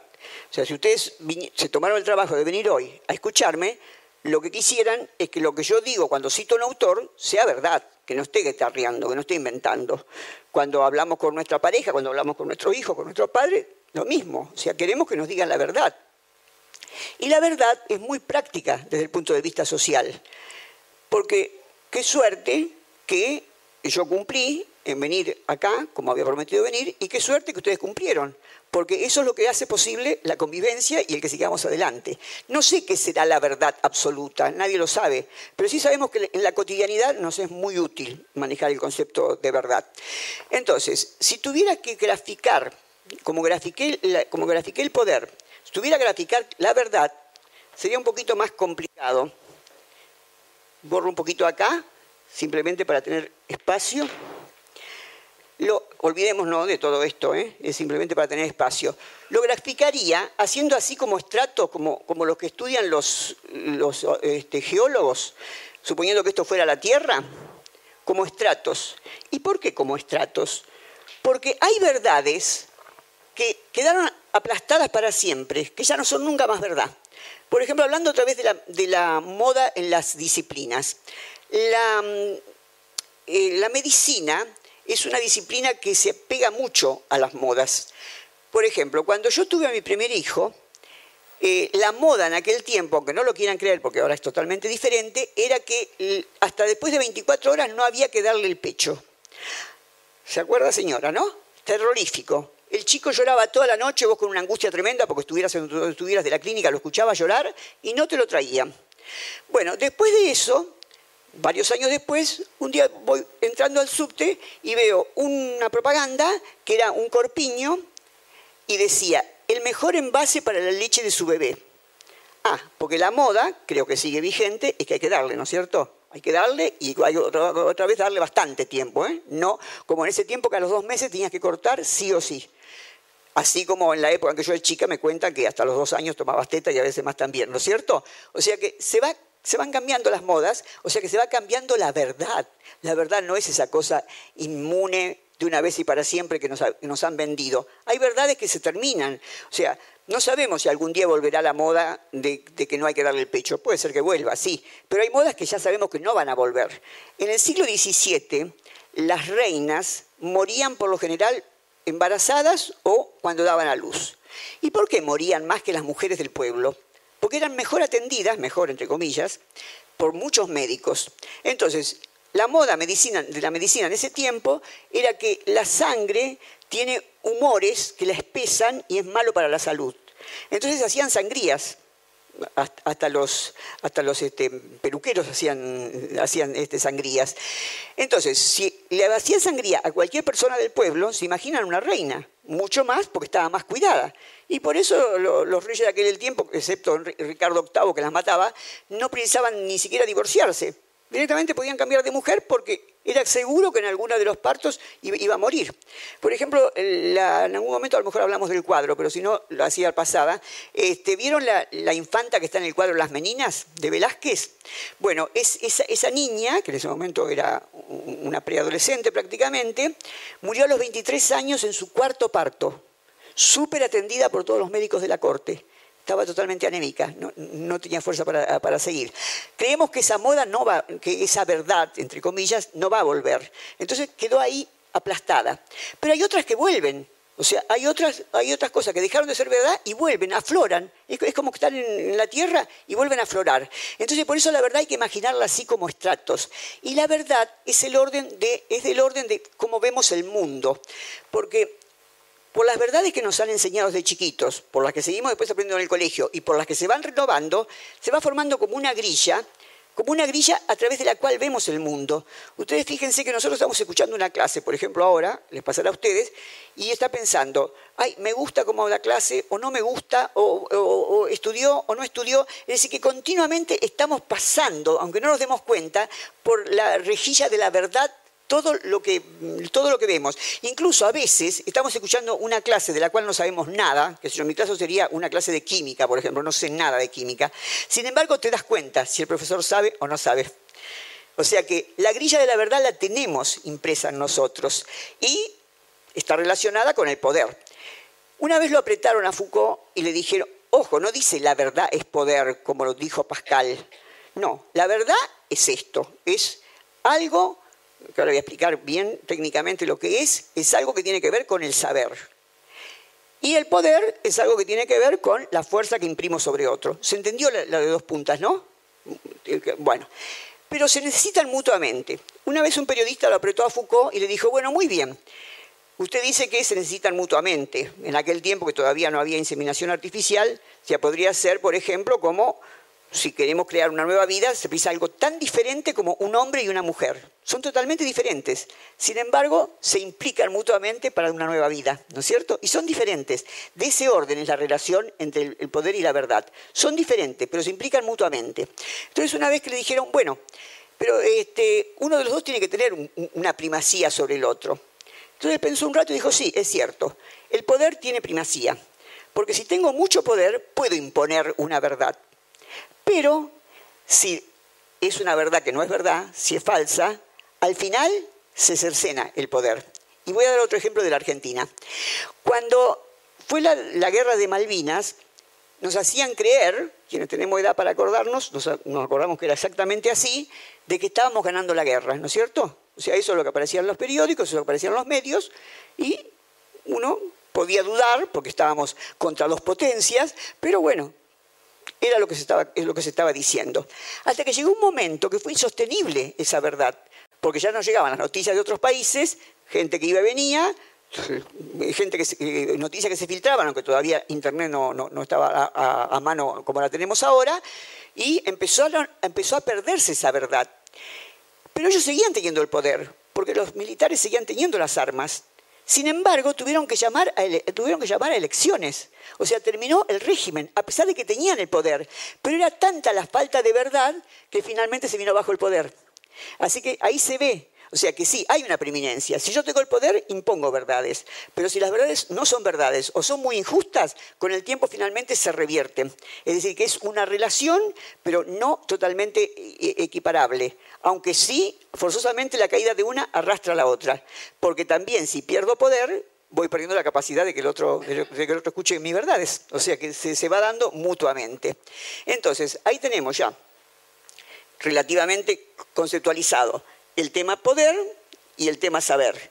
El, orden de la fuerza del poder, del orden de la verdad, el saber. Entonces, un poquitito de tiempo para explicar qué es verdad. Porque con la palabra verdad nos suele pasar como con tantos otros conceptos, que todos sabemos lo que quiere decir, porque yo digo verdad y todos me entienden. Si hubiera acá un chiquito de 10 años también me entendería. El tema es cuando se para el, el tren y dice, bueno, muy bien, definime qué es la verdad. Entonces ahí se la cosa se pone más complicada. Decía eh, San Agustín, todos sabemos lo que es el tiempo. Simplemente un ejemplo para seguir con la verdad después. ¿eh? Todos sabemos lo que es el tiempo. ¿Quién no sabe lo que es el tiempo? Todos sabemos lo que es el tiempo. Sin embargo, cuando nos preguntan qué es el tiempo, es como que nos faltan palabras para definirlo. Entonces él se va a jugar, pero no mucho. Va a decir, en principio no mucho. Va a decir, bueno, el tiempo es algo. Algo que tiene tres dimensiones. ¿Y cuáles son las dimensiones del tiempo? Pasado, presente, futuro. Muy bien. ¿El pasado existe? No. Al piste, como dicen los chicos. Fue. Ya fue, no existe. Más claro totalmente, ¿el futuro existe? Obviamente que no. Entonces, ¿qué es lo que existe? El presente. Pero cuando digo ya, pasó. Dice San Agustín, es como querer recoger agua con una mano abierta se me escurre, se me escapa, se me va. Es decir, que eso que hace un minuto atrás todos sabíamos lo que quería decir, en última instancia no existe. porque fluye continuamente, deviene, eh, deviene la palabra correcta, es y deja de ser, es y deja de ser, de tal manera que no, podemos captarlo, deviene constantemente. Entonces, este ejemplo de San Agustín, con el tiempo, lo di para ir ahora a lo de la verdad. Todos sabemos lo que es verdad hasta que nos preguntan qué es verdad. Entonces, como la filosofía para eso tiene 2600 años, estuvo preguntándose por la verdad desde entonces. Además, la filosofía tiene otra ventaja y desventaja a la vez. La ventaja que tiene es que es acumulativa. O sea, ningún, ningún filósofo actual se puede decir que evolucionó respecto de los primeros filósofos, como el arte. No podemos decir que, Borges, como es más nuevo, digamos, escribe mejor que Píndaro. No, o sea, el arte también es acumulativo. O sea, ahí está su valor. Las ciencias no son acumulativas. Cuando se descubre una nueva verdad científica, se olvida la otra. Entonces, desde un punto de vista es una ventaja, porque tenemos una riqueza conceptual tremenda. De otro punto de vista es terrorífico, porque no alcanza la vida a veces alcanza mínimamente para conocer un autor. En el caso de la filosofía, el arte, ¿no es cierto? Es algo que es acumulativo. Entonces, esta acumulación, en el caso de este, la, verdad, hay algo que, que, permaneció a través de los años, que la podría haber dicho tranquilamente, como lo voy a definir ahora, la podría haber definido un griego, que es, la verdad es un conjunto de palabras, es verdad, ¿no? Siempre palabras, la verdad son palabras. Si los seres humanos no, tuviéramos la capacidad de comunicarnos, no existiría el concepto de verdad. La verdad son palabras, pero son palabras que se condicen con cosas. Ahí está el título del libro famoso de Foucault, ¿no? Las palabras y las cosas. Entonces, decimos que, decimos que algo es verdad sí y solo si se corresponde con aquello a lo que nos estamos referenciando. Voy a dar un ejemplo. Em, cuando, en lógica, cuando se habla, cuando se quiere dejar claro que estoy hablando de proposiciones, es decir, de palabras, no de hechos, de palabras, se pone entre comillas. Entonces, abro comillas, ahora abro comillas y digo, esta copa contiene agua, cierro comillas. Dije una proposición, ¿no es cierto? Esta copa contiene agua, dije una proposición. Son palabras nada más. Esta copa contiene agua, es verdadera, sí y solo sí, atenti que ahora ya no son palabras, esta copa contiene agua. ¿Se entendió la diferencia? Primero fueron palabras, después fueron cosas. Entonces, nos parece tan de sentido común que creemos que realmente es así. Entonces ahora deconstruyámosla para ver si es tan verdad como, como, parecía recién mismo. Em, ¿Realmente copa, lo que yo digo copa, universalmente se dice copa? No. En cada idioma se dice diferente. Incluso vas a, regiones del mismo país y hasta se puede decir diferente. Bien, y contiene lo mismo, es una convención que nos pusimos, es una convención del lenguaje. Y, y agua lo mismo, ¿por qué le decimos agua? O sea, si realmente fuera agua, no habría idiomas en todas partes, o sea, directamente no habría idiomas, sería agua en todas partes, ¿no es cierto? Y en todas circunstancias. Es decir, que es una serie de convenciones y la convención más grande es la correspondencia. Cree que hay correspondencia entre la palabra y la cosa a la que se dirige la palabra. De ahí sale la poesía de Borges, en el nombre de Rosa está la rosa, porque en la Edad Media se creía que era así. O sea que el nombre era una misma sustancia con la cosa, a punto tal de que hubo una época en que, mm, eh, bueno, una época en la, edad, Media fundamentalmente, que se creía que todos los idiomas surgían del griego. O sea que todos los idiomas del mundo surgían del griego. Entonces, si uno tenía que entrar en una selva, en un lugar donde podía haber víboras, tenía que aprenderse de memoria la palabra que en griego está, está simbolizando víbora. Entonces, si aparecía una víbora, uno decía la palabra en griego, ¿eh? que era el idioma original, y la podía detener, porque la mandaba a detenerse. Y el otro día yo estaba diciendo esto en Mendoza y un alumno me dice, bueno, en cierto modo todavía siguen algunas, porque por ejemplo, decimos San Roque, San Roque, que el perro no me toque. Hay algunas palabras que decimos todavía como creyendo que vamos a tener poder sobre la cosa, cuando es un invento absoluto, ¿no es cierto? Entonces, ¿hay, ¿hay tal correspondencia entre las palabras y las cosas? En principio no, no la hay, son convenciones, pero como dije al comenzar la clase, son eh, funcionales para vivir. Tenemos que tener un acuerdo entre los seres humanos de que algunas cosas son verdades. Lo terrible es cuando uno se cree que hay, que hay verdades absolutas y más terrible cuando uno se cree el dueño de la verdad. Vieron qué insoportable que suelen ser esas personas que se creen los dueños de la verdad. Entonces, este, esta, esta mm, definición de verdad que di al principio es la definición que se utiliza en ciencia y que se utiliza en la vida cotidiana. Si al señor que está manejando el taxi le damos esta definición, va a estar de acuerdo que sí, es así. Pero nos damos cuenta que en otro nivel es totalmente deconstructivo. O sea, pero nos sirve para vivir desde ya, pero para no engañarnos, para saber que todo es una convención. Entonces, en esta relación entre el poder y la verdad, finalmente hemos caído en la ética, porque se acuerdan que eran las prácticas sociales, el poder, el dominio del saber, la verdad, y los nuevos sujetos, la ética. ¿Y qué es la ética? O sea, ética y moral técnicamente no es exactamente lo mismo. Moral viene de mores, quiere decir costumbres, o sea, las costumbres que tenemos los seres humanos. Pero no todas las costumbres, porque por ejemplo los argentinos tenemos la costumbre de tomar mate, pero no podemos decir que tomar mate es ético o no ético. Es una costumbre que no está atravesada por el, atravesado por el problema moral. O sea que son las costumbres que, como dije al principio de la clase, que tienen que ver con lo que está bien y lo que está mal en una sociedad.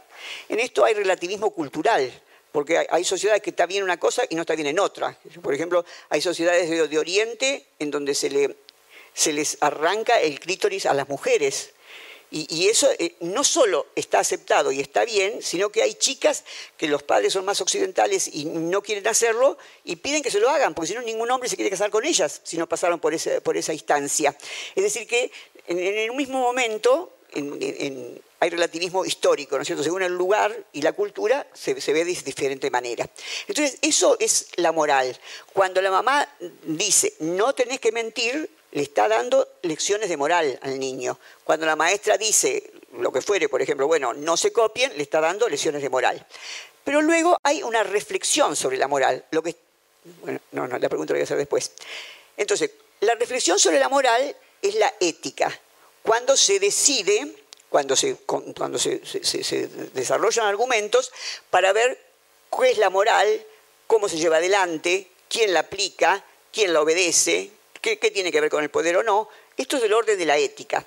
Entonces, este discurso mío en este momento, ¿es un discurso moral en este momento o es un discurso ético? Ético, porque es una teoría sobre la moral, ¿te das cuenta? Entonces ahí se ve esa diferencia técnica, pero en la vida cotidiana lo utilizamos como conceptos y yo después de esta aplicación lo voy, perdón, como sinónimos, y yo después de esta aplicación lo voy a usar también como sinónimo, ¿eh? moral y ética. Es simplemente la, la diferenciación, pero lo vamos a seguir utilizando como sinónimo. Entonces, esta ética tiene que ver con la relación conmigo mismo. Y usted le puede confundir un poco esto, porque dice, ¿cómo relación conmigo mismo? Eso no, porque yo la ética es lo que hago con los otros. No, eso, lo que hago con los otros es política. O sea, porque tiene que ver con el poder mío y con el poder del otro. Pero les pregunto, mi política, en general, ¿no? Digo mía universalmente, la política de un político o la política que tenemos en la vida cotidiana, ¿depende o no depende de mi moral? Sí, porque según la concepción ética o moral que tenga de mí mismo y de mi relación con los otros, va a ser como la voy a aplicar, ¿no es cierto?, después. Entonces, aquí apareció una palabra que no estaba en el, eh, no estaba en el esquema y que es fundamental para, esto que, que estamos viendo, que es la palabra poder, que ya había aparecido antes, desde ya, pero relacionada con política. Política es sinónimo de poder. Como ya expliqué poder, ya estoy explicando política. Y política viene de polis. ¿Y polis qué es? La ciudad, que sería para nosotros el país, ¿no es cierto? Porque la ciudad para ellos, para los griegos, era, o sea, la ciudad ideal para Aristóteles era aquella que no tuviera más de 10.000 habitantes. Entonces, bueno, con la inflación de los tiempos, ya la polis nuestra es esto, ¿no? Más de 40 millones de, habitantes. Entonces, la política siempre es del orden de la ética pero con esta relación. Primero la relación conmigo mismo y después la relación con el otro. Entonces, el último esquemita y ya vamos al break. Para explicar esto, una vez Deleuze y Foucault estaban en un bar y em, eh, eh, Deleuze, que le tenía mucho respeto a Foucault, Foucault era un poco mayor que él, eh, le dijo pero ¿cómo es este asunto de, la ética como relación conmigo mismo y, la política relación con el otro? Entonces, en una servilleta, los que tenemos cierta edad nos acordamos que hubo una vez este, un político que dibujó en una, en una servilleta los nombres de los jueces que eran tocables, ¿no es cierto? Bueno, entonces, esto viene eh, de lejos, no solamente invento argentino. En una servilleta, Foucault hizo el esquema que yo voy a hacer ahora, y se lo dio a Deleuze. Y Deleuze, por supuesto, se lo guardó a la servilleta.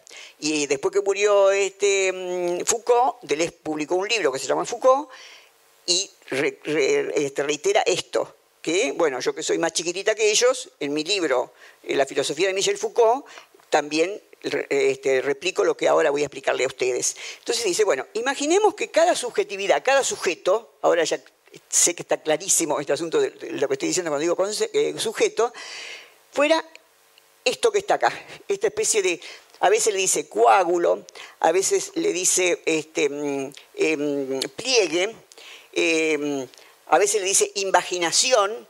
Yo para hacerlas simple digo la conchita de Foucault. Esta es la conchita de Foucault.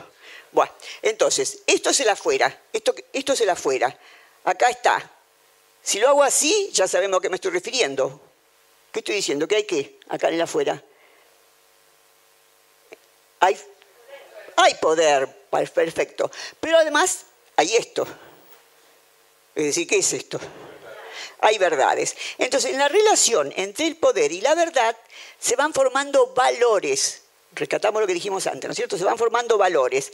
Entonces, si bien lo que voy a hacer ahora no está en la servilleta famosa, vuelvo a repetir, como soy una maestrita, lo represento de esta manera. Vamos a suponer que los valores, lo que está bien y lo que está mal. Ojo que esto puede ser más complejo también, ¿eh? porque las relaciones pueden ser entre varios, no solamente entre dos. Bueno, entonces se forman valores. Y los valores, este es el sujeto, ¿eh? somos cada uno de nosotros, es la subjetividad. Los valores se nos introyectan desde que somos chiquitos. Ya antes, antes de salir del, vientre de la mamá, ya se nos están dando los valores. Menos esa costumbre de ahora de, hacerle escuchar música a la panza, por ejemplo. Bueno, ya le estás metiendo valores al pibe. Ni te digo cuando nace. Que tuto, que caca, que esto se hace, que esto no se hace. O sea que le vas implantando valores. Entonces, eso es lo que nos va formando como subjetividad. Pero este, este pliegue, habría que imaginarlo móvil no, tengo el, pizarrón este, suficientemente adecuado, habría que imaginarlo móvil. ¿Por qué? Por lo que dije desde el principio, por las subjetividades que van cambiando, ¿no es cierto? La subjetividad va cambiando. Entonces, acá está el poder, como bien dijeron ustedes, acá está la verdad, como bien dijeron ustedes, acá está el valor, no sé si lo dije bien, pero lo, inventé yo. Entonces, y acá está el sujeto, entonces, ¿qué se le podría preguntar? ¿Quiere decir que estamos enajenados? Porque en última instancia estamos bebiendo lo que surgió del poder y la verdad que está en nuestro entorno, que nos va conformando. Entonces, Althusser, que fue un maestro de Foucault, dijo, no, somos sujetos, sujetados a las prácticas sociales de nuestra época. Pero sujetados no es enajenado, porque en este lugar, en el lugar de la subjetividad, está la libertad. Y no hablo de libertad en sentido sociológico, de que hay países con más libertad, hay países con menos libertad. Hablo de libertad en sentido subjetivo, de que siempre, en aún en una situación límite, tengo la posibilidad de elegir. Y cuando no tengo la posibilidad de elegir, ya no estoy en una relación de poder, como estoy explicando desde el principio, entre seres libres, sino estoy en una relación de dominio. Y acá me separo un poquitito del cuadro, enseguida vuelvo para explicar esto. Voy a hacer un juego de palabras. Toda relación de dominio es una relación de poder, pero no toda relación de poder es una relación de dominio. ¿Qué pega? ¿Qué es más amplio? ¿El poder o el dominio? El poder. Porque, o sea, toda relación de poder, o sea, toda relación, todo dominio es poder, porque es un poder que se pasó de autoritario, ¿no es cierto? Se saturó en una de las puntas, ahí está, se saturó en una de las puntas. Si caías en la ESMA, en la época de la dictadura militar, y bueno, no estabas bajo un poder, estabas bajo un dominio, no podías hacer nada porque te iba la vida en ello. Pero Sartre escribió El ser y la nada, dando presos de los, de los nazis. Entonces, cuando terminó la guerra y volvió a Francia, los periodistas le decían, pero ¿cómo puede ser? Usted escribe el libro, bueno, que ahora lo puedo decir yo, o sea, el libro más maravilloso sobre la libertad que se escribió en el siglo XX, se escribió lo escribió alguien que estaba prisionero. Entonces lo que contestó Sartre, sí, es cierto, yo estaba prisionero, pero yo era libre de ciertas cosas. Por ejemplo, de hablar o no hablar, si no lo torturaron a él, ¿no? Pero de hablar o no hablar en el caso que me torturaran, de hacer una huelga de hambre, de, que afuera se enteren de lo que estaba pasando adentro de alguna manera, por algún medio, por alguna visita. Es decir, tenía una posibilidad.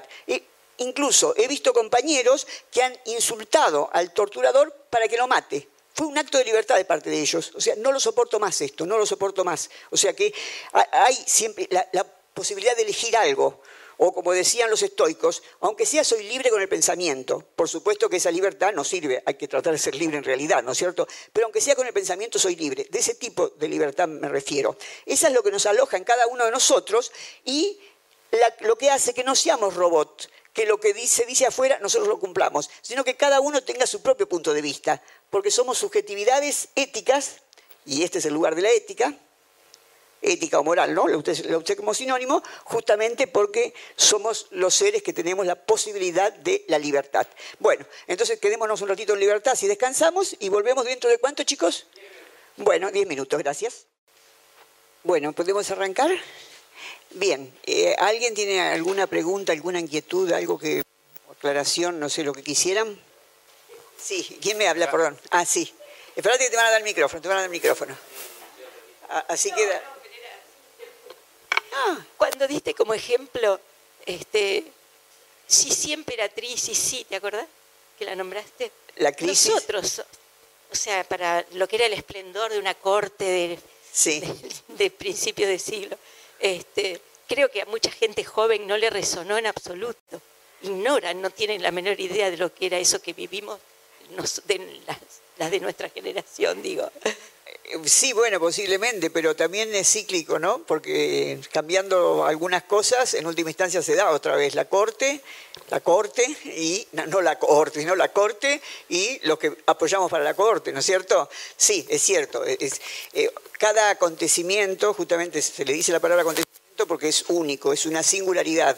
O sea, cosa que ha pasado en el mundo, cada ser humano somos únicos. O sea, no, no, no, hay, no hay igualdad, a no ser matemática, no hay igualdad. En la ciencia formal solamente hay. Pero de todos modos hay ciertos rasgos que de alguna manera se replican, ¿verdad? O con, su característica, pero que de alguna manera se replican. Yo, a mí me parece, sí. Gracias por tu intervención. Bueno, eh, ¿o querés decir algo más? Bueno, fenómeno. Eh, sí, si alguien. Sí, el señor de adelante, pasale vos su micrófono, por favor. Ahí está. Gracias. Así queda registrado, ¿sabe? Gracias. Eh, una, una preguntita. Eh, comentaba usted que nuestra subjetividad se forma, está condicionada por el medio, por el entorno que nos desarrollamos. Y ese entorno es cambiante, entonces nuestra subjetividad va, cambiando con eso. ¿Cuánto podemos poner nosotros para poner algo de nosotros para que no nos influya tanto el medio. Y, o sea, ¿qué posibilidad nos queda elegir a nosotros? Que no seamos una hoja en el viento, que a la medida que cambia el entorno vamos para un lado, vamos para otro. Claro. Bueno, eh, justamente ese es el milagro de la subjetividad, ¿no? De que a pesar de los cambios hay algo que se mantiene. Porque, por ejemplo, alguien que lo conoció a usted hace 20 años atrás, ahora lo podrá ver distinto físicamente y posiblemente cuando hable espiritualmente también, pero usted sigue siendo una unidad, ¿no es cierto? O sea que los cambios nos afectan, a unos más, a otros menos. Está clarísimo en la guerra, por ejemplo. Uno dice es un loco de la guerra, pero no toda la gente se vuelve loca en la guerra. O sea, el, mal es para todos igual en una guerra, ¿no es cierto? Violaciones, hambre, sed, bueno, ya sabemos, todos los Sin embargo, algunos enloquecen y otros no. Es decir, que ante esas circunstancias cambiantes, algunos tenemos algunos tienen más capacidad de resistir y otros tienen menos, pero siempre existe la posibilidad de resistir. Claro que, además, cuando yo hablé al principio de, micropolítica, como tratar de hacer algo para cambiar las cosas, lo que sí quería aclarar, y me viene bien su pregunta, es que tampoco es este, una decisión individual. Cuando yo di el ejemplo de la chica Catamarca, era un grupo de personas. Cuando doy el ejemplo de esta, de, esta institución, eh, se, se, forma con personas, ¿no es cierto? No individualmente. Así que yo creo que la salida siempre es así y la posibilidad de, mm, no ser un, papelito en la tormenta, que vendría a ser un poco lo que usted dijo, está dada justamente por la personalidad de cada una, porque hay personas que sí, que se dejan llevar por la corriente y que cambian, como solemos decir, como un panqueque, ¿no es cierto?, como una tortilla vuelta. Y hay otras que no, que son, que, son más firmes. O sea que eso tiene que ver también con la subjetividad y tiene también con la libertad humana. Y por supuesto que hay posibilidad de, permanecer con algunos valores para siempre, y es positivo. Y en algunos casos al revés, es positivo también tener la posibilidad de ser maleable como para poder cambiar. Así que mm, supongo supongo no, creo que no hay recetas universales, pero que sí hay posibilidad de mantenerse digno en ciertas circunstancias, porque aún el ejemplo que daba Sartre respecto de la libertad tiene que ver también con la dignidad. O sea, bueno, sí, hay gente que su dignidad le hace sacrificar la vida en un momento así, y hay otras que no, que se venden y hablan y venden a sus compañeros. O sea que eso es imprevisible, porque somos seres humanos. Porque si nosotros ahora tuviéramos una autopista perfecta, que nos lleva de acá a Buenos Aires, matemáticamente podríamos sacar la cuenta cuánto llegaríamos según el motor que tengamos, el, combustible, etcétera, etcétera. Pero si Dios libre y guarde, acá hubiera un incendio, no podemos determinar a priori cómo va a actuar cada uno de nosotros. Es decir, que esa es la capacidad de la libertad, a veces para bien, a veces para mal que ver la ética con eso, supongo. Y obviamente, desde ya. Y, la ética, que como dije antes, siempre está de alguna manera relacionada con la política, ¿no? Con el otro. O sea, está el que en una situación así de accidente da la vida por otros y está el que salve que se salva solo. O sea que creo que esa es el inconveniente y la, y, la gran, la gran este, ventaja que tenemos los seres humanos, ¿no es cierto? De no ser robot, de poder tomar las decisiones por nosotros mismos y si no nos queda más remedio que perder, perder con la mayor dignidad posible. Gracias por la pregunta. No la tengo muy desarrollada. Eh, bueno, es el momento, es el momento. Eh, porque usted habla de la implicancia que hay entre el saber y el poder. ¿Dónde entraría el concepto de posverdad? Eh, claro, bueno, mira, te agradezco la pregunta porque justamente te acuerdas lo que dije al principio, que yo había traído el programa para marcar que es la cosa que, que dentro de cada, de cada esquema me había, no había dicho, para decirlo ahora, y justamente el tema en el capítulo 4, ¿vos viste en algún lugar el programa? ¿Lo viste en algún lugar? Bueno, en el capítulo 4 te digo, eh, dice, ¿qué es la verdad? Que eso de alguna manera ya lo respondí. Después dice, verdad científica, que eso lo respondí. Y después dice, aletheia, que eso no lo dije, parresía, que eso no lo dije, y posverdad. Entonces, este, si ustedes están de acuerdo, explico ese punto ahora, porque están relacionados los tres. ¿eh? Y entonces te voy a dar una respuesta un poquito más larga de la que esperaba posiblemente, pero aprovecho. Bueno, entonces, primero dije verdad tal cual como la entendemos en la vida cotidiana y en la ciencia. O sea que eso eh, fue, mm, creo que, es bastante eh, sencillo el, planteo. Bueno, luego está la palabra aletheia, que es una palabra griega, Em, y que Cicerón fue el primero en traducir eh, palabras, eh, mejor dicho, textos griegos al latín. Entonces, eh, él manejaba muy bien el, griego, así que las traducciones le salían con soltura. Hasta que llegó un momento que la máquina de traducir, que era él, se, se trabó. O sea, encontró una palabra en griego que no encontró el equivalente en latín. Y esta palabra era aletheia. Entonces, por más que buscó, en latín no existía la palabra. Entonces la tradujo como hueritas, que sería veritas, se escribe, ¿no? O sea, en, latín la B corta se dice U, o sea que sería hueritas, hueritas, hueritatis, se dice para los que saben latín, este, que después dio verdad nuestra, veritas, ¿no es cierto? Verdad.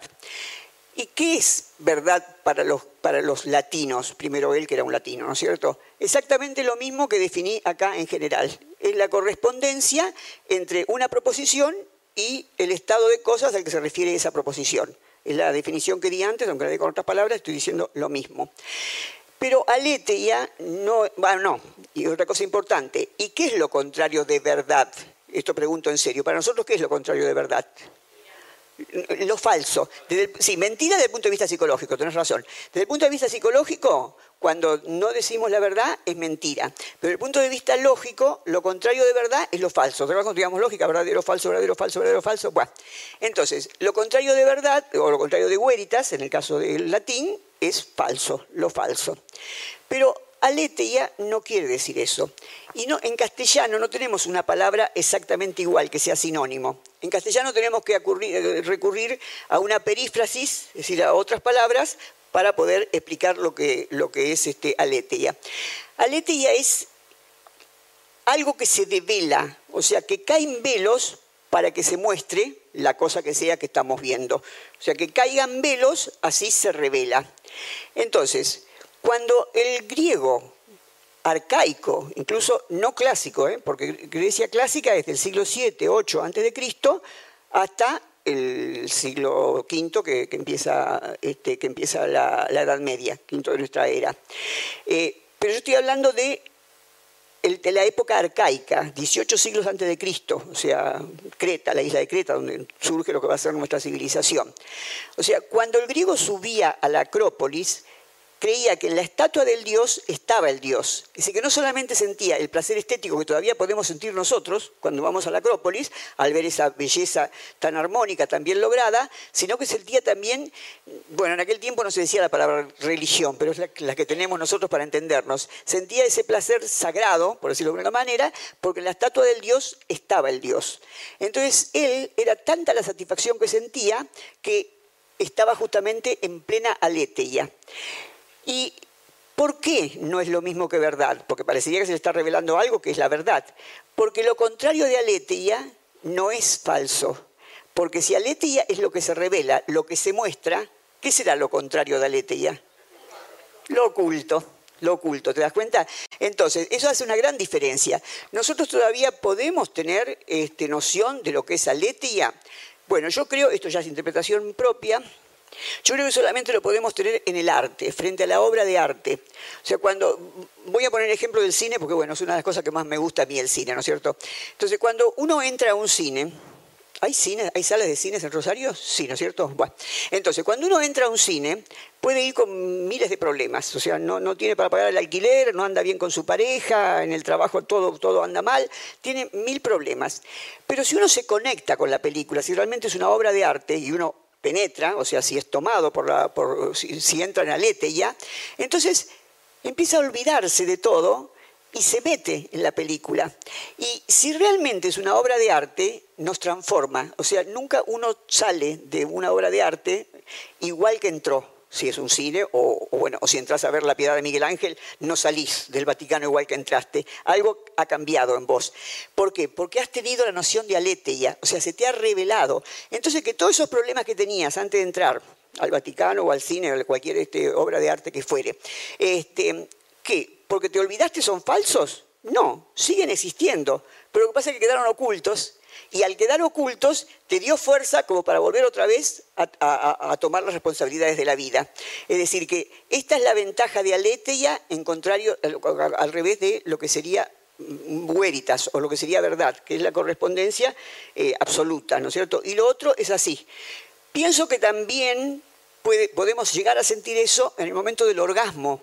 Por eso nos gusta tanto el orgasmo, porque es un instante en que salimos del tiempo, nos metemos en la eternidad, igual que cuando estás ante una obra de arte muy fuerte, porque nos olvidamos de todo, o sea, queda oculto, nos olvidamos en el sentido que queda oculto, y entonces ese contacto con, con lo que fuere nos deja mejor, por supuesto, es poco tiempo porque mientras que estamos vivos queremos otra vez volver a, tener, hacer el amor, queremos otra vez seguir teniendo arte, el, deseo sigue. Por eso el deseo, ya los griegos con su sabiduría infinita lo, lo, definían como, o, lo, simbolizaban como el ave fénix, o sea, el ave que renace de sus cenizas.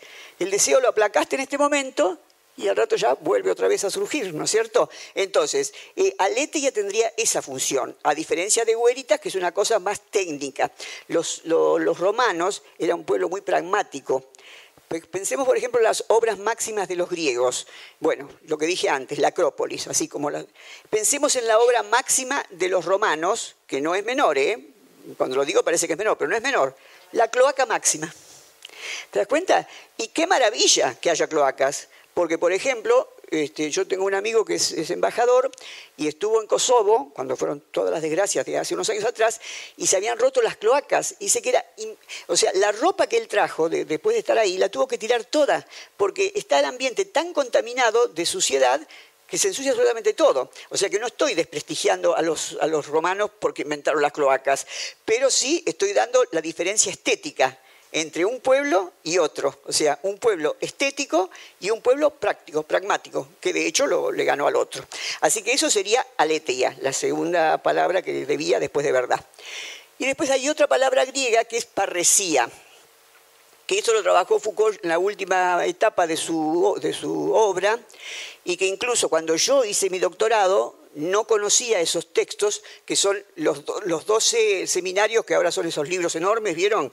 Este, que empezaron a aparecer en los 90, porque Foucault en su testamento dejó dicho que no quería publicaciones póstumas.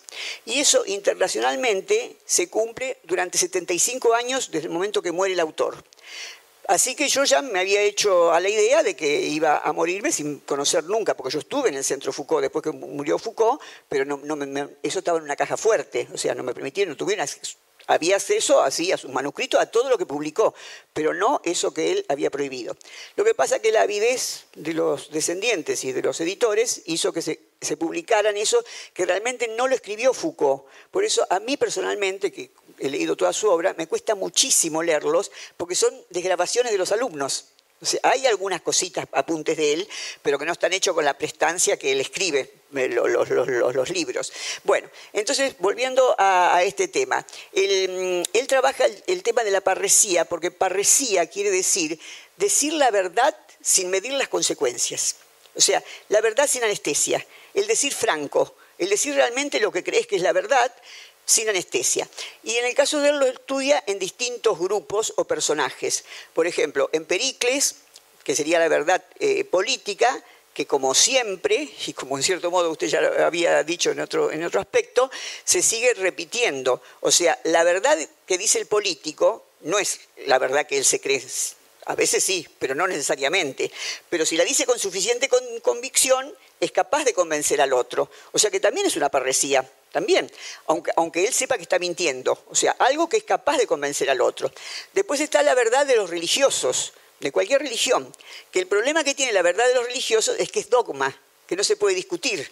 Entonces, bueno, uno la cree si tiene fe, pero cuando uno empieza a tambalear en la fe, o a veces aún teniendo fe, como le pasaba a Santa Teresa, por ejemplo, a Santa Teresa de Ávila, dudas también, ¿no es cierto? Porque, bueno, es, una verdad dogmática.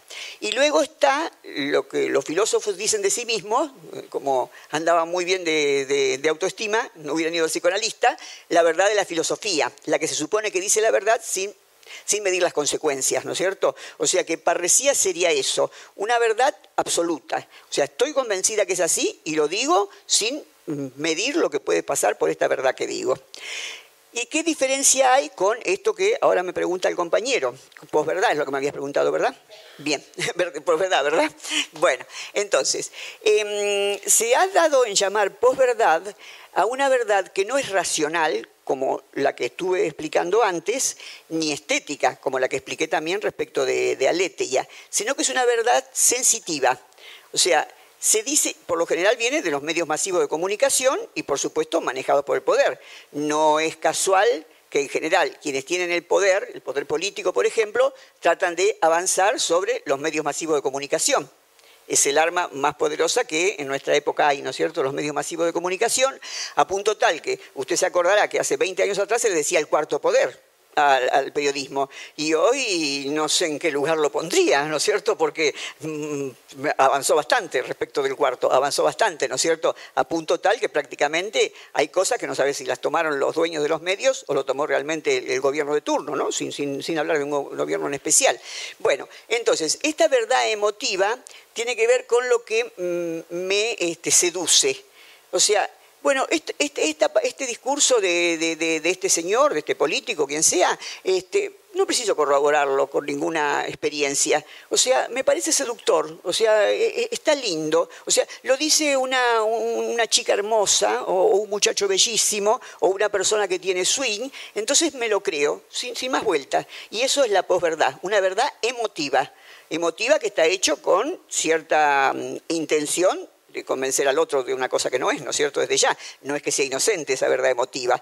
O sea que ahí estarían las tres, las tres condiciones de la verdad, este, tal como yo se las había prometido, o las cuatro, mejor dicho. La verdad como la entendemos comúnmente, la verdad como aleteia, que sería así la más magnífica, ojalá que pudiéramos tener a la aleteia, la verdad como parresía, que sería la más digna, y la verdad como posverdad, que es la más rastrera, porque es la que no tiene nada que ver con correspondencia con la realidad, sino simplemente con la seducción que ponga el que lo dice. Por ejemplo, en la zona del litoral más, más al norte que esta, eh, bueno, acá posiblemente también, o sea, las clases populares este, consumen bailanta, por ejemplo, bailanta. Bueno, entonces, en, Corrientes está demostrado porque hubo un, un, este, mm, un, conjunto que no recibió lo que, lo que pretendía y, y, delató los WhatsApp donde se hacían los negociados, eh, que Colombi se llama el de Corrientes, había comprado a, los bailanteros para que hagan propaganda para, su tendencia política. Entonces, esas personas que, ven solamente TN y, que, no se informan de otra manera y que no les interesa tampoco, escuchan que el bailantero dice, voten tal cosa, le está vendiendo una posverdad, porque el, bailantero no es que esté convencido de eso, es que a él le dieron una 4x4 y el catering de no sé cuántos festivales, entonces ya se pone al servicio. Ese es un ejemplo clarísimo de posverdad. ¿Respuesta, ¿Ella la respuesta? Bueno, muchísimas gracias. Bueno, espera, espera que te pasamos el micrófono. Eh, permíteme. Gracias, querido. Entre el mate y el micrófono no sabías qué tomar. Hola. Ah.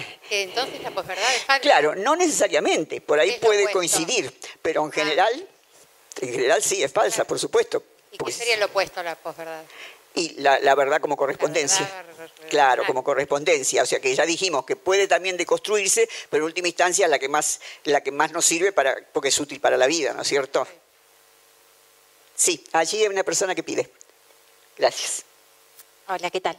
Bien. Em, mi pregunta es acerca del discurso jurídico, digamos, cómo el discurso jurídico nos conforma como sujetos de derecho eh, y cómo, cómo determina nuestra subjetividad en nuestras relaciones con los demás en la sociedad.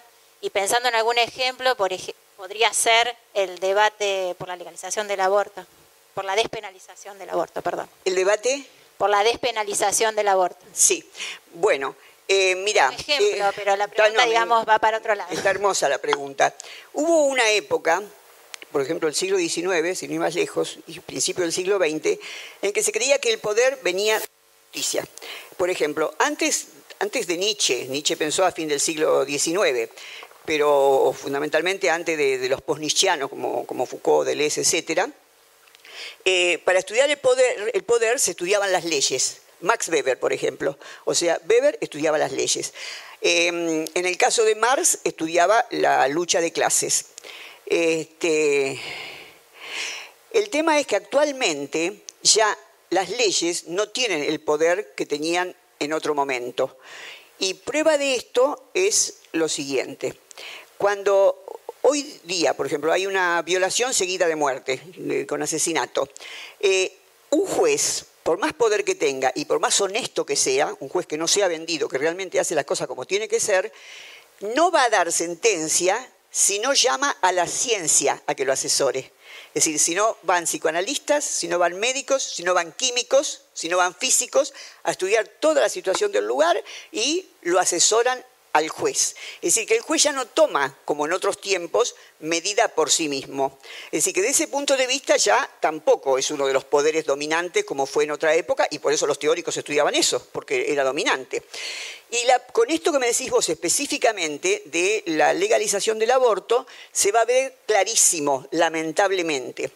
En el supuesto caso que se dé la despenalización del aborto, o sea, la ley va a decir que sí, pero las prácticas sociales, y ahora ya sabemos de qué estoy hablando, por lo que vimos en la primera, clase en la primera parte de la clase, las prácticas sociales dicen que no. ¿Por qué? Los hospitales están tan devastados, tan desbastados, que a veces no hay algodón ni para poner una, ni para poner un poquito de. El otro día yo veía que estaban poniendo una, una inyección y digo, como ahora no se, no se pasa más un poquito de algodón. Dice, sí, se pasa, lo que pasa es que no tenemos algodón en el hospital. Entonces, si se llega a aprobar la ley, ¿cómo se instrumenta? La lucha que viene después que se apruebe la ley va a ser más dura todavía que la ley, porque la ley son simplemente palabras. Bueno, dicen que sí y ahí está la ley.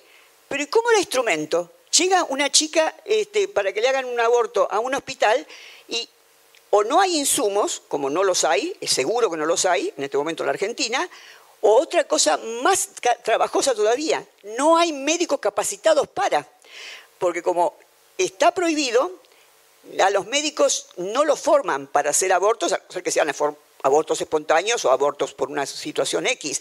Es decir, que eh, yo estuve hablando con médicos, justamente con gente que estamos militando por el asunto de la ley esta, y consideran que el 80% de los médicos no están capacitados para hacer abortos. Y después un tercer problema, que va a ser también un problema grave, es los objetores de conciencia. O sea, médicos que digan, sí, es la ley, pero yo no estoy de acuerdo. Entonces, por supuesto, desde el punto de vista racional, eh, un médico que trabaje para el Estado, para un hospital público, no tendría que objetar, porque si estás trabajando para el Estado y es una ley estatal, la tendrías que cumplir. Pero en los hechos ya hay muchos médicos que lo dicen, muchos médicos que no están de acuerdo, ¿no? Que aunque sea la ley, ellos se van a negar a, a llevarla adelante. Y estamos hablando de prácticas sobre un cuerpo. O sea, ¿cómo vas a obligar a alguien a que haga algo que realmente no quiere hacer? Así que ahí se ve claramente que la ley es necesaria, pero no es suficiente. Está lejísimo de ser suficiente. De hecho, cuando salió la ley de salud mental, los psicoanalistas y los médicos bien intencionados estaban escandalizados, porque esta, esta ley de salud mental no es un beneficio para el pueblo. Sin embargo, ya se relajaron, porque nadie se, preocupa de llevarla adelante. Está también la ley de la enseñanza sexual en los colegios. Yo estuve más o menos hace un mes en, la provincia de Buenos Aires, en Coronel Suárez, y me, habían convocado para dar un día clase a los chicos del secundario y otro día a sus profesores. Entonces, eh, cuando yo empecé a hablar del tema, la avidez de los chicos me, me emocionó, me impresionó, porque me lo decían con todas las palabras. Bueno, para usted, ¿qué es el aborto? Y diga si está de acuerdo o no con el aborto legal, así, directamente. Entonces yo le dije, bueno chicos, yo les voy a contestar con toda sinceridad, pero ustedes piensen que yo mañana, mañana me tomo el avión y desaparezco. Pero esa es una ciudad de 30.000 habitantes, o sea que más o menos una polis casi, ¿no? Se conocen todos. Así que, porque ellos se quejaban de que las profesoras no hablaban del tema, vuestras profesoras viven acá, tienen un sueldo, tienen directivos y no siempre se puede hablar. Y efectivamente, después me contaron que cuando los chicos volvieron al colegio, le dijeron a sus rectoras o sus directores, este, por fin alguien nos habló en primera persona sobre el aborto. ¿Y sabés qué, contestaron? Es que lo que pasa, si, que si no nos viene la orden específica de que lo instrumentemos, esto, nosotros no hacemos nada. Si fuera la gestión anterior, podríamos hacerlo. Pero en esta gestión tenemos que quedarnos en el molde a no ser que venga una orden. Y sin embargo, la ley está. Entonces, las prácticas sociales, por eso empecé con las prácticas sociales. O sea, ya la ley no es, por ejemplo, a principios del siglo XIX, un caso que estudia Foucault de una, persona hermafrodita que fue criada como mujer y cuando, cuando salió del convento, en un convento cerrado, eh, se enamoró de una chica. Pero ella no conocía el cuerpo de otras personas. En ese tiempo las monjas, se, no sé, ahora se bañaban con, camisón puesto, así que casi ni su propio cuerpo conocía, menos el de otras personas. Entonces cuando eh, una noche, la otra chica que, había crecido en el mundo abierto, digamos, este, se empezaron a besar y a abrazar, dice, pero Alexina, vos sos un hombre, le dice, vos sos un hombre. Y dice, ¿cómo un hombre? O sea, no, no, entendía. Y sí, efectivamente, era realmente una hermafrodita, pero que tenía más preeminencia la parte masculina que la femenina. Estoy hablando a principios del siglo XIX. Ese caso lo dirigió un obispo, porque era el que ponía la ley en esa aldea, ¿no? donde pasó eso, y decidió sí dar el cambio de, identidad en este caso, porque solamente había que cambiar el nombre, ella estaba conforme, con su, o él estaba, dicho, conforme con su cuerpo. Eh, o sea que la ley lo habilitó a ser hombre, pero las prácticas sociales lo llevaron al suicidio, porque se había recibido de maestra sea, nadie lo tomaba como maestro en ninguna parte. O sea, a la chica le hicieron desaparecer, nunca más supo de ella, él, moría de amor, quería casarse con ella, nunca supo de ella, y finalmente se mudó a París y en París abrió el gas y se, y se suicidó. Es decir, que la ley fue totalmente inaccesible. Por más que dio la posibilidad, las prácticas sociales se lo negaron. Así que no sé si te respondí con lo que te dije.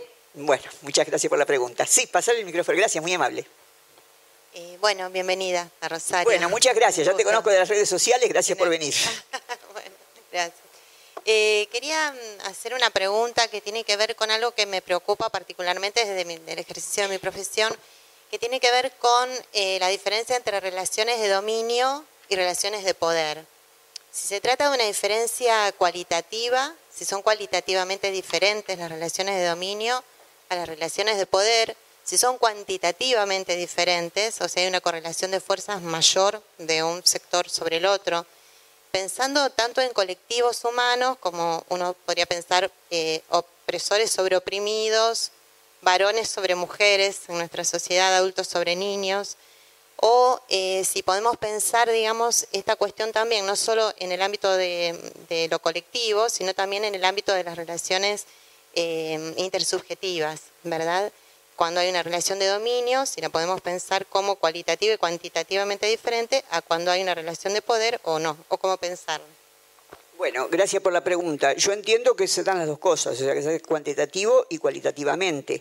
En el caso de, los, de, lo colectivo, estamos un poco más inermes desde el punto de vista que nos imponen ciertas verdades. Yo, por ejemplo, me acuerdo que en la época de la dictadura militar se había prohibido enseñar matemática moderna por ejemplo. Entonces, bueno, ¿cómo hacías con eso cuando te iba la vida si querías enseñar matemáticas modernas? En el caso de lo, de lo subjetivo, este, parecería que tenemos un poquito más de posibilidad, pero hay una cosa muy extraña que es la, seducción del dominio. O sea, el poder en sí mismo es seductor. O sea, este, porque bueno, eh, yo una de las cosas que pongo ahí en el programa es que el cuerpo es político, eh, en tanto es, el lugar de implosión de lo público y lo privado. O sea, yo no sé si tenemos alma, pero estoy segura que ahora yo me estoy exponiendo ante ustedes y que esta cosa privada y clandestina, porque toda nuestra privacidad tiene algo de clandestino, nos da vergüenza cuando nos encuentran haciendo algo que en soledad lo hacemos tranquilamente, pero si por alguien nos está espiando, la mirada del otro es el infierno, ¿no? Como diría Sartre. Este, pero a la vez eh, es tan seductor el poder que muchas veces se dan relaciones de dominio así individuales en la que uno se presta a eso. ¿Y hasta cuándo? Hasta que, bueno, o, interviene un tercero o, te das cuenta, el momento de la autenticidad, ¿no es cierto? Hay un momento que, hay veces, hay cosas que son tan, tan difíciles de aceptar, por ejemplo, que alguien me está dominando, que alguien me está pidiendo cosas que, bueno, que yo no estoy de acuerdo, pero que lo hago por la gran atracción que tengo por esa persona.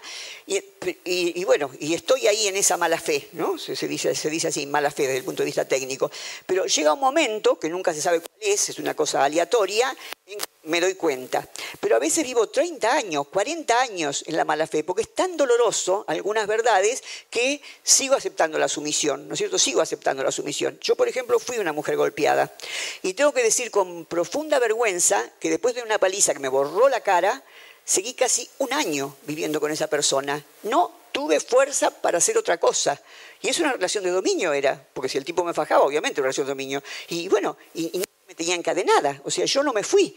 O sea, incluso más, cuando yo por primera vez publiqué esto, eh, muchas mujeres me criticaban, decía, porque después, ¿por qué finalmente corté con esa relación? Porque una, un día, en un, asado familiar y amical, este, de golpe mi marido, el golpeador, le dio un chupón en, el cuello a una amiga mía. Entonces dice, ah, te fajó y, no hiciste nada y le dio un chupón en el cuello le dejaste. Y bueno, pero hay que ver el proceso que tiene cada ser humano hasta poder ser auténtico, hasta poder darse cuenta. No es tan fácil. Yo creo que todos tenemos alguna experiencia, a lo mejor no tan fea como la que acabo de contar, pero alguna experiencia de haber estado semi o bastante sometido a otro, hasta el momento en que, que a lo mejor es un patrón y bueno, y uno lo hace porque necesita la plata y tiene miedo de perder el trabajo. O sea que hay, miles de circunstancias, nada sencillo, nada es con receta entre los seres humanos, pero me parece que cuando se da, se da en las dos dimensiones que vos lo, contás, como vos lo, planteás, como como, cuantitativo y, como sustantivo, porque en esto este, mm, eh, hay, que recurrir a Hegel. Hegel dice que la cantidad, cuando es muy se convierte en calidad. Y a mí me parece que el proceso que se da es así. O sea, bueno, vieron que cuando, por ejemplo, este, se, habla respecto del maltrato de, ciertos varones con las mujeres, se dice, bueno, ya este, que, que, te critique la ropa, por ejemplo, ya eso es señal de que viene el maltrato. Y bueno, pero es poquito, ¿viste? No, no es para tanto, lo vas aguantando, lo vas aguantando. Y llega un momento en que, bueno, ya te encontraste en el dominio, pero no se, no se entra en el dominio de un momento para otro. Se entra poco a poco y lamentablemente se entra por el amor. Porque este es el problema que tuvieron a principios del siglo XX las, feministas marxistas. ¿Por qué?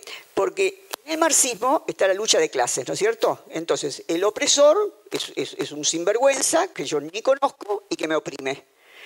Pero en las relaciones de, hombre y mujer, por lo general, el, que te somete, estoy haciendo así porque veo que está en problema con el sonido. ¿Ahora ya está? Bueno, el que te somete es, tu padre o tu hermano o tu hijo. O, tu novio, o tu marido, o sea, es alguien al que querés. Entonces es mucho más difícil todavía, con lo difícil que es las relaciones de, clases, es mucho más difícil que las relaciones de clase, porque es alguien que tiene que ver con el cariño. Y fíjate vos que casi el 90%, no, sí, casi el 90% de los abusos, de los abusos sexuales de menores, lo hace la gente de más los padres, los abuelos, el vecino, lo, que están más cerca. Así que es muy, muy complicado, pero la respuesta a lo que me preguntaste es eso. Se dan las dos cosas y no de golpe, se dan gradualmente. Lo que sí se puede dar de golpe es el darse cuenta, por suerte. Porque te das cuenta, ¡pum!